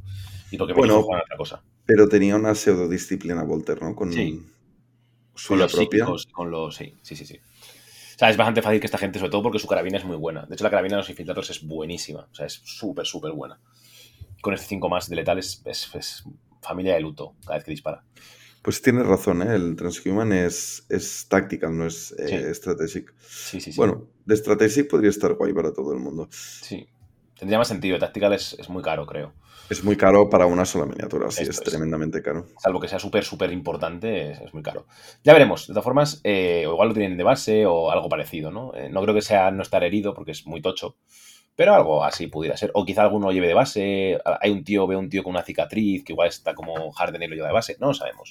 Ya lo veremos. En todo caso, para mí es muy interesante y muy importante. Es verdad que son un poco. Acabo de ver una de las imágenes de Ribeleza Warhammer Fest y salen los dos Ravers estos. Eh, ya veremos. Em, lo cierto es que es muy interesante que haya eh, marines espaciales en Kill Team. Tan interesante, o sea, es fundamental para que entre un tubo gordo de gente que está esperando que se hagan marines. Que son aburridos, que lo que queráis, ¿vale? Que no es la mejor facio, que no es la mejor elección de miniaturas, hay mucha gente quejándose, lo que queráis. Pero ya, el abuelo Yayo, desde aquí un saludo a mi panita Mayor Tom, no se puede quejar de que los marines no tienen reglas especializadas. Ahora ya tienen. O sea que ahora ya no hay excusa para no pasarse al verdadero juego de mm, miniaturas competitivas. eh, que nosotros que Warhammer Kill Team. Eh, Qué, qué Eh, dulces son las lágrimas de Marina. reseteamos el reloj de no meterme con 40.000 un día más. Em, por otro lado, la escenografía, tengo que decir cosas sobre ella. Parece muy mala sobre el papel, pero he visto las matrices y tal y está bastante mejor de lo que parece. A mí me gusta, o sea, Sí. enseguida la gente se quejó mogollón. Hmm. Primero, viene mucha escenografía, Eh. eh, tiene cantos eh, de, de- de ángulo Sí. recto, que me gusta, y luego las vallas estas para, para poner en las zonas de despliegue me parecen cojonudas y son modulares. Sí, y además, no solo eso, sino que eh, es que eh, parecía como muy desértica en la foto que sacaron, ¿vale? Pero luego si la miras bien, puedes ver cómo se, mm, se divide y cómo se distribuye y tal, y está bastante mejor de lo que parece. ¿eh? O sea, de verdad que confías en mí. No es Octarius, nada va a ser Octarius, Yo- pero está bastante bien. Yo creo que va a ser lo segundo mejor, o sea, lo siguiente Sí. mejor después de Octarius. Sí, sí, Y, 100%. y me voy a pillar la caja eh, solo por la escena Luego quizás me vendo las facciones o alguna de ellas, pero la, la esta la quiero en concreto porque me parece bastante interesante. Pues eso es interesante. Desde luego creo que se va a vender muy bien. Hay gente que dice, no, es que no se va a vender, esto se va a vender como churros, amigos. Amigos míos, eh, tiene marines, ya es marca de confianza de que esto se va a vender muchísimo. Pues yo la mía la voy a pillar en Kingdom sin dudarlo, con el descuentillo. Correcto. Correcto. ¿Y el vale? ¿Tienes vale además? Sí, sí, sí. En el último torneo me tocó 20 eurillos de vale, así que. Muy ricos. Em, vale, y. Vale, y nada más. Eh, yo creo, hacemos un poco porra de cuándo creemos que va a salir. ¿Hacemos porra de cuál va a ser más fuerte? Venga. Eh, pero eh, hacemos una previa, pero luego la comida no la jugamos cuando la veamos, ¿vale? Que te debo una comida. Pero Sí. pf, es, es complicado esto. Ma- Hablamos, eh, esto en el siguiente programa lo hablamos, no te preocupes. ¿Cuál crees que va a ser más fuerte? Em, yo voy a decir marines. Y, y- y- y por primera vez sería al revés, porque generalmente las hordas siempre han sido más fuertes. De hecho, viendo las miniaturas me parecen súper interesantes y creo que, que va a ser un kill team bastante completito, el, el- del Comando Sangriento. Pero los marines son marines y yo creo que los van a hacer potentillos y el tipo de juego creo que se adecua a mi, a mi nivel. Así que como soy súper leal, he decidido que voy a jugar marines. Eres un mercenario de puta madre. Eh, yo voy a jugar a Guardia Traidora porque, evidentemente, Becerrix, eh, fiel siervo del emperador, se va a quedar con estos marines. Eh, yo creo que va a ser más fuerte Guardia Traidora. No lo sé, es muy difícil, yo que sé. Guardia Traidora tiene muchas miniaturas, lo cual suele significar mayores decisiones tácticas, ¿no? Con ambas miniaturas, más decisiones tácticas y más dificultad. No lo sé, ya veremos. Eh, va a ser muy interesante verlo. Estoy seguro de que los marines van a ir fuertes. Espero que no rotos, por favor, Diosito, si estás ahí arriba, escúchame. Sí, ninguna de las facciones la queremos rota. Por favor, no. Solamente guardia veterana, esto es lo, importante. Eh, no, no, no, no, es mentira, que luego me pega, no, no. Eh, y guardia traidora, traidora, incluso hablaremos de esto la semana que viene. Em, pero creo que ha- para mí ha descendido puestos porque han pasado cositas en el meta. Pero esto es solo una opinión y es propia además y muy poca gente la comparte de momento. En todo caso, ya que comentas lo del meta, Sí. eh, que nos, se nos vayan introduciendo facciones élite en el meta es muy interesante y hace que otras facciones puedan eh, ganar Brillar. puestos ¿no? de utilidad. Por ejemplo, los, ¿eh? los corsarios. Efectivamente.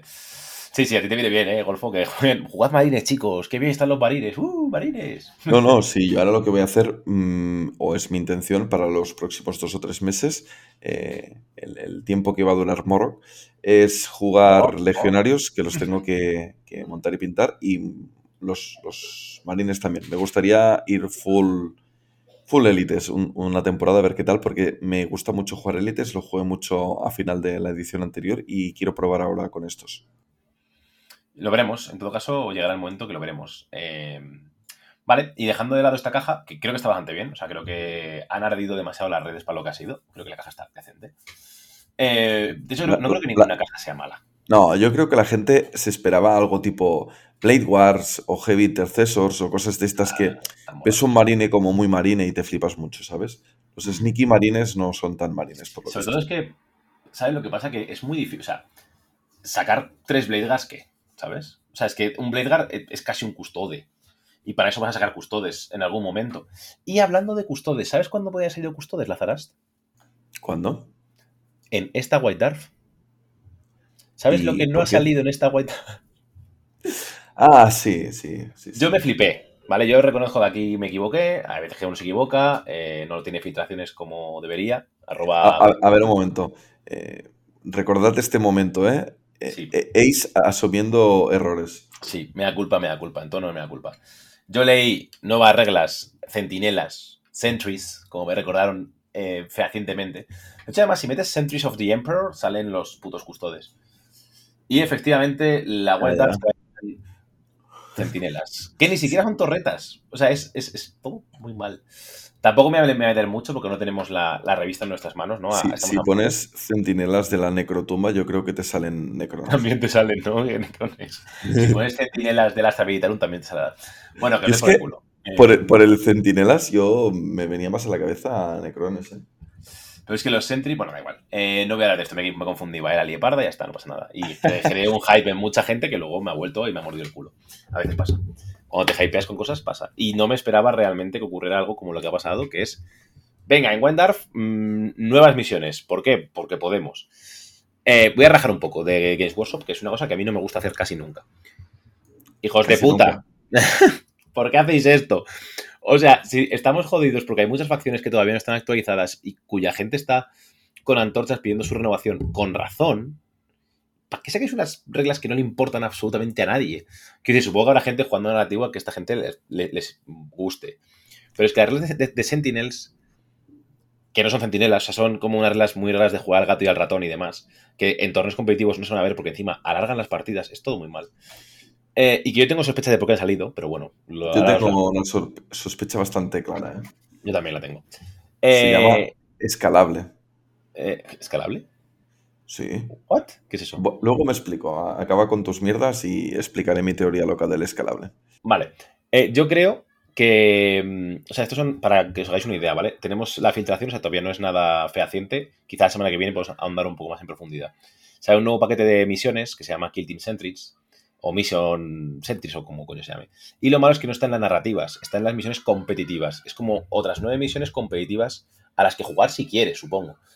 Pero hablando con la gente de América y con nosotros mismos, nadie va a adoptar estas misiones, al menos no con los centinelas, porque rompen el juego de muchas formas. Quitan los despliegues rápidos, si eres defensor, creo que es atacante, whatever. Eh, las misiones son simétricas a nivel de objetivos. Es muy raro todo. Y encima, eh, lo único bueno es que las misiones son divertidas. Creo que son adaptables a nuestro juego con el scouting, que es una cosa. ¿Por qué arregláis cosas que no están rotas? el scouting, que es una de las cosas que más veces hemos dicho que estaba muy bien, que molaba un montón, que joder, qué bien, que qué gusto, ta, ta, ta, pues lo quitan a tomar por culo y lo ponen por torretas, por torretas no, por sentinels, eh, que es una mecánica que es terrorífica, ¿vale? A nivel competitivo. Entonces, es una pena. Para mí es una oportunidad desperdiciada y creo que es. Han llamado al becario eh, de Mike Brand y han dicho, oye, haznos algo rápido que no tenemos contenido para la White. Y en vez de sacarnos una puta facción, que era lo que quería todo el mundo, nos sacan esto. Es una pena. Y es una oportunidad perdida. Y yo creo que esto es para los torneos que juegan con puta escenografía simétrica. Porque lo que hace es que el atacante y defensor se decide a dado y el atacante y el defensor toman valor por sí mismos y no por elegir el lado. Entonces creo que es por eso realmente que ha habido gente que se ha quejado de que, oh, es que el atacante defensor no es no tiene suficientemente peso en mapas simétricos y los mapas simétricos son lo competitivo de verdad y bla, bla, bla, cosas que a nadie le importa realmente y sacan esto para compensar. Y aquí está mi opinión. Y tú, háblanos de escalable, Lazarasto. Em, a ver, em, salió una FAQ y antes de que saliera Chalnaz nos introdujeron el de esto de escalable, ¿vale? Entonces ya, ya avanzaron un cambio de, normativas de una cosa que todavía no había salido. Y estuvimos un, pues, un tiempo pues, ahí comiéndonos la cabeza si una zona sería escalable en concreto la que se marcara o si toda una zona lo sería de todos los edificios, etcétera, etcétera. Eh, yo no sé hasta qué punto nos están sacando una cosa de algo que todavía no ha salido. Por ejemplo, nos están sacando esta parte de las misiones de algo que en Morrock eh, se va a ampliar o, va a ser distinto o que quizás nos falta contexto. Entonces, hace tiempo que la gente está pidiendo que le gustaría tener misiones nuevas. Quizás de este paquete de misiones se pueden rescatar algunas. Yo me quiero abstener bastante de dar mi opinión porque quiero verlo todo entero para, para entenderlo bien y, para ver el contexto en sí. Pero creo que es posible que nos estén sacando algo a medias a la espera de que salga entero en el libro. Y nada, quiero ver si es por crear hype para aumentar las ventas o, no es nada de todo esto y es lo que tú comentas y ya está, ¿sabes? Yo creo que eres muy majo y creo que eres una persona muy educada. Pero yo. Antorchas en Nottingham. Putas antorchas. Si alguno sois de Inglaterra y me invitáis, antorchas. Eh, bueno, ya está, me he desahogado un poquito. Además, lo malo de todo. Lo, totalmente haze. Eh, lo malo de todo esto es que no. En, en- en el- en la parte de atrás de, de la White Dwarf viene que para el- la siguiente revista salen los devoradores del mundo para 40.000. Ojo, 40.000. Entonces no sabemos si viene Kill Team en junio. Lo cual sería una puñalada en el estómago bastante importante si no fuera así. Pero bueno, eh, sería. Nada. Re- renuevan Marines, podemos estar contentos todo el mundo porque Ya todo el mundo debería estar feliz. ¿No estáis felices, hijos del emperador? Ay, qué desgraciados. En fin, eh, es un- a ver, y es verdad que el ritmo de actualización de Kill Team está yendo muy rápido y tal, pero nos gusta. O sea, somos unos putos ansiosos, ¿vale?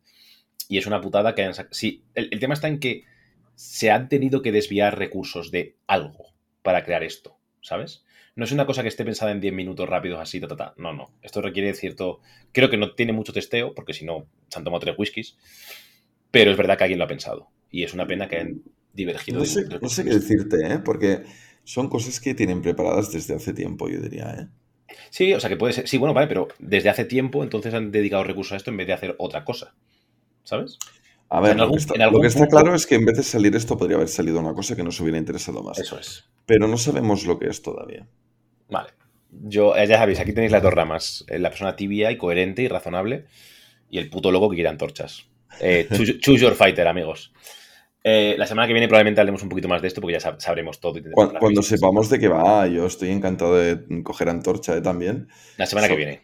Solamente es que prefiero esperar a ver un poco más de qué va. De hecho, la semana que viene quizás no lo sabemos entero, porque Sí, hasta que no tengamos el spoiler de Morrock, yo creo que no lo sabremos del todo. O sea, que te estás dejando la carta de no, no, no, esto no es así todavía porque falta Morok y no sé qué. Vale, vale. Bueno, es lo que he empezado a explicar, que yo creo que es una actu- actualización que van a ir con sí, puede Y que, y que por aquí va la cosa. Pero bueno, que puedo estar tremendamente equivocado, como muchas otras veces, y ya está. Don't quote me on that. Eh, por si acaso. Vale, y por último, vamos a recordar que tenemos ya abiertas las inscripciones para el torneo de equipos que se celebrará en Madrid el día 11 de junio, que está ya a un mes exactamente. Eh, sois todos bienvenidos. Si os queréis apuntar como lobos solitarios, os buscamos equipo. Si os queréis apuntar como equipo, también. Eh, va a haber. eh, no sé cuántas plazas hay en mi torneo. Eh, soy tontísimo. 16 plazas para equipos, ¿vale? 48 jugadores son amplia- ampliables a muchos más, pero no os durmáis, porque si no os ha apuntado suficiente gente, no habrá ampliación. Entonces, no os durmáis en laureles, por favor, lo pido. Además, tenéis la fortuna de no contar con Ace, porque arbitraré. Entonces, eh, es un torneo, esta vez sí, 100% libres de traza de Ace. Entonces, creo que es muy interesante para toda la gente que va a venir a competir y a ganar. Y, por supuesto, será ITC. Ya veremos cómo lo hacemos, pero será ITC. Y además tenemos otro torneo, aunque este ya está completísimo, que es el tuyo, Laza, de este fin de semana, de este sábado. ¿Cómo, cómo vas? ¿Estás preparado mentalmente, físicamente, para el aluvión de Q3 que te van a llegar? Pues mira, esa parte tengo muchas ganas, sobre todo después de, este fin de semana en Madrid con el Major. Y, otra dosis de Q3 sería súper bienvenida. Lo que no estoy tan preparado es para eh, gestionar todo el curro que se me viene encima con todo esto. Pero bueno, em, tiene muy buena pinta, la verdad, y, va a estar muy guay. Así que con ganas de disfrutarlo. Va a estar muy guay. Es una pena que me lo pierda porque, por lo visto, en mayo, en mayo se hacen las comuniones. No tengáis hijos, es mi, eh, mi punto de la vida. No tengáis, si queréis ir jugar competitivos de Kill Team, no tengáis hijos. Pero bueno, no se puede ir, no se puede no se puede ir a todo, supongo. Y también os dejo un poco libre en Barcelona. Mando a delegación madrileña, o sea que ya me contarán qué tal, seguro que estupendamente y nada. Que lo paséis muy bien, mandar muchas fotos y dar mucha envidia. Que es el primer torneo grande de Kill Team, de esta. Bueno, triple corona, ¿no? Realmente me podemos llamar triple corona de equipos. Barcelona, Madrid Talavera. Eh, Ahora mismo a la expectativa no hay más. Bueno, hay el de Bilbao, me parece, pero creo que no está teniendo mucho éxito hmm, a la hora de que se les apunte gente. Sí, correcto. Quizá el año que viene Valladolid, si lo quiere hacer de dos días, ya veremos. Estaría bien tener un tornillo en febrero así de equipos y justificaría que fuera de dos días. De nuevo, en mi modestísima opinión. Em, desde aquí la Esto-. Un, día tendríamos que hablarlo en algún Sí. programa, el tema de, de, organizar torneos grandes, eh, el llamamiento a la gente para participar, todo esto creo que es interesante. Sí. Hemos pasado de no estar haciendo casi nada, o sea, de empezar por fin a hacer cosas, venir una pandemia, joderlo todo, eh, y volver a hacer cosas y querer hacer mucho, y hay que encontrar las fórmulas de, de que funcione todo esto. Sí, sobre todo, em, creo que es importante que no nos. Samsagaz, no te apresures. eh, porque, claro, empezar sin comunidad y decir vamos a hacer un torneo grandísimo es muy difícil. O sea, eh, eh, las comunidades no crecen, no brotan de los árboles, no brotan del suelo mágicamente. No, no funciona así. O sea, para tener un torneo tienes que tener conexiones previas. ¿no? Yo, yo creo que aquí tenemos dos grandes ejemplos que han pasado por el programa, precisamente, ¿no? Sí. En primer lugar, eh, Madrid con, con Kingdom War Games, ¿no? Que, que ha estado eh, aportando un, un, local impresionante y sobre todo eh, Tabletop que, que se lo han currado, mm, pero es que mogollón. Entonces, eh, aquí los entrevistamos a ambos y, y nos dieron un poco su punto de vista. Y yo creo que como han hecho las cosas bien hechas, les ha permitido de seguir creciendo. Y luego también aquí en Cataluña, la verdad es que todo el mundo están encantados con, con los organizadores de las plagas, de las campanas de la plaga, De las plagas. que, que hicieron un torneo increíble y ahora están haciendo uno más pequeñito en versión eh, verano para que puedan jugar también los, los, eh, organizadores de la antigua edición. Y me consta que en, un- en- en el primer día o segundo ya llenaron las 20 y algo plazas. No sé si hay alguna suelta, pero bueno, que, que todo el mundo se apuntó muy rápido, ¿no? Porque tenían ganas de más. Pues sí, entonces, bueno, eh, es, es un poco eso, ¿no? Creo que hay que hacer crecer tu comunidad antes de, de lanzarte a grandes torneos, porque sin comunidad previa es, es muy difícil. Pero bueno, hablaremos, desarrollaremos esto y hablaremos largo y tendido sobre ello. Y nada, Y- cuéntanos qué tenemos. Dime, dime. ¿No? Iba a comentar y a- a- diciendo de lo que hablaremos. No, eh, antes, antes, déjame, déjame. uh, John Sao, John Sao, John Sao, John Sao. Mírame, mírame, escúchame, escúchame, John Sao. Cinco personas en Talavera, equipos de cinco. Equipos de cinco. El futuro. Piénsalo. Ya está, ya puedes seguir. te puede la ansia de, de hacer un Big Five. Eh, Es que es bien algo más grande y Talavera es especial y mucha gente va a Talavera por solo ir- ser Talavera y porque lo vayas a John y sé que es más jaleo, pero mola y es diferente y si hay que ir dos días a algo, pues ya que sea de cinco jugadores. Ese es Yo a priori te diría que no, pero viendo que el primer torneo de equipos se ha llenado bastante bien y han llegado a 48 personas, eh, si empezamos a tener un poco de, de, de quoro y esto funciona, pues oye, sí, quizás eh, equipos de 5 sería el way to go. Equipos de 3 es más fácil para, para Sí. hacer, así en plan sencillo, pero el juego se vuelve más competitivo y más interesante con, contra mayor son los equipos, ¿no? Y contra más facciones tienes, también se pueden hacer más cosas. Sí, Entonces. las matices eh, merecen la pena, como hicimos en el mm. Mundial. Eh, no sé, todas estas cosas que, que con equipo de tres mm, es más difícil. Con equipos de seis, como mi torneo, es un poco más fácil. Son equipos de seis, vale, son equipos de seis, pero no de seis personas, sino que cada jugador lleva dos facciones, ¿vale? Una no hace falta que la pint, en fin, leeros las bases, ¿vale? Las tengo, están, si me mandáis un correo a, a mm, torneos mercenarios, eh, os las mando, ¿vale? Sin ningún problema. Le da variedad al juego y así no juegas las mismas tres facciones todo el rato y es más divertido, ¿no? Si juegas con cinco personas, eso ya se difumina por completo y, ya merece la pena pensar estrategias de qué es un escudo, qué es la espada, etc., ¿no? Y mola.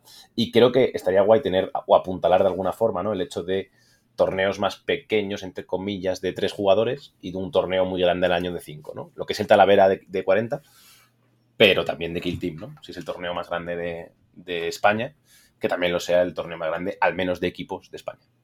Eso molaría. Eso merecería la pena ir dos días a Talavera a, a eso. Bueno, em, lanzó un guante aquí a la gente de Talavera. Eh, Talavera es el torneo, el segundo torneo más grande de, de 40.000. Ujú. Eh, fácilmente se podría convertir en el torneo más grande de Kill Team. Lo va a tener complicado, ¿eh? Porque tienen que pelearse con Madrid. Sí, por supuesto, por Es supuesto, por supuesto. Y Barcelona y La Cabra y joder. Hay mucho, mucho torneo grande de Kill Team, pero probablemente si es el de equipos, quizás sí que pueda ser el más grande de ese nivel.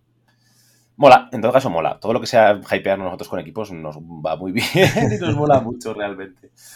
Pero bueno, no sé realmente, tampoco tengo muy claro qué es mejor. O sea, es, es muy difícil saber qué es mejor y qué es peor. Pero bueno, desde aquí mi guante y mi. Pase lo que pase, vamos a ir a Talavera, seguro. O lo vamos a intentar, salvo que haya una boda o algo así raro, que no debería. Lo vamos a intentar. Eh, dicho lo cual, ahora sí, Laza, ¿qué vamos a tener la semana que viene? Pues la semana que viene, después de tres meses, nos toca hacer un análisis en profundo sobre el metajuego, eh, qué facciones están teniendo, obteniendo buenos resultados, cuáles no, qué se está jugando más, qué es lo que se está jugando menos, eh, cómo ha afectado al metajuego las nuevas facciones que han ido apareciendo. Entonces, de todo esto vamos a hablar y, por supuesto, con nuestro invitado aquí honorífico, John Sao, que tenemos muchas ganas de poder compartir opiniones todos juntos. Una vez al trimestre, ya sabéis que John vendrá a hablar del meta. Además, el meta está bastante asentado ahora mismo, porque ya las facciones nuevas están asentadas, hemos tenido una FAC, eh, etc. Entonces, bueno, eh, creo que es muy interesante. Este es un momento muy interesante justo antes de la nueva caja que yo creo que va a salir para junio, justo antes si hay suerte del torneo de equipos y se aceptarán esos equipos para, para este torneo. Entonces puede dar un vuelco al meta y puede ser un torneo súper loco, pero estoy a tope con esto. La verdad. Oye, no hemos hablado al final de posibles fechas de salida que tú. claro, eh, esto te- esto te iba a estabas decir, eh, día antes. 5 de junio. Yo no tengo ni patata, pero. pero he de decir que con la presentación que han hecho, que, se ha- que han enseñado bastantes cosas, Sí. po- podría ser que se avanzara y que fuera rápido. Yo creo que la semana que viene, no, la siguiente tenemos prepedidos y el 28 o el 4 tenemos caja. O sea, el 21 anuncio, perdón, el 21 anuncio, 28 prepedidos, 4 caja. Esa es mi apuesta del día de hoy. ¿Cómo lo Yo- ves? Creo que será el fin de semana siguiente y me bajaré al torneo de equipos de Madrid y me volveré con un- una caja o dos. Bueno, pues eso puedes hacerlo de todas formas, ¿eh? no te preocupes. Pero yo creo que vas a ir el día 4. Chan, chan, chan. Lo veremos. Pronto lo Veremos, sabremos. veremos. Pronto lo sabremos de todas formas. ¿eh? O sea, ahora ya sí que hay que estar cada sábado pendientes de posible anuncio de caja de Kitty. Estaría muy bien, ¿no? Que el sábado que salga esta caja pudiéramos tener un programa fresquito, preparado, Calentito. explicando. Sí, sí, sí. Eh, estamos tirando nuestras redes, ya veremos si conseguimos o no, la verdad. Tenemos muchas ganas de que sea así. Creemos que va a ser así, pero no podemos prometer nada. Y aunque lo supiéramos, tampoco podríamos decirlo, así que nada. Eh, solo decimos que de momento eh, el boígrafo no nos peta si decimos que hay posibilidades, pero no es seguro. Y no me voy a calentar más, porque si no se lía. Vale, pues esto ha sido todo por hoy, querido camarada Laza. ¿Algo que comentar? ¿Algo que se te quede en el tintero? ¿Algo que quieras decir? Mm, Bueno, de lo que hemos estado hablando hoy, solo diré que yo soy más de Nargel. Yo también soy más de Nargel, eh, pero soy aún más de Guare Traidora. Así que nada, gracias a todos los mercenarios, como siempre, gracias a, los mecenas que nos ayudáis un montón. Y gracias a todos por pasaros un ratito con nosotros. Y recordad, como siempre, si habéis llegado hasta aquí, ya sois mercenarios.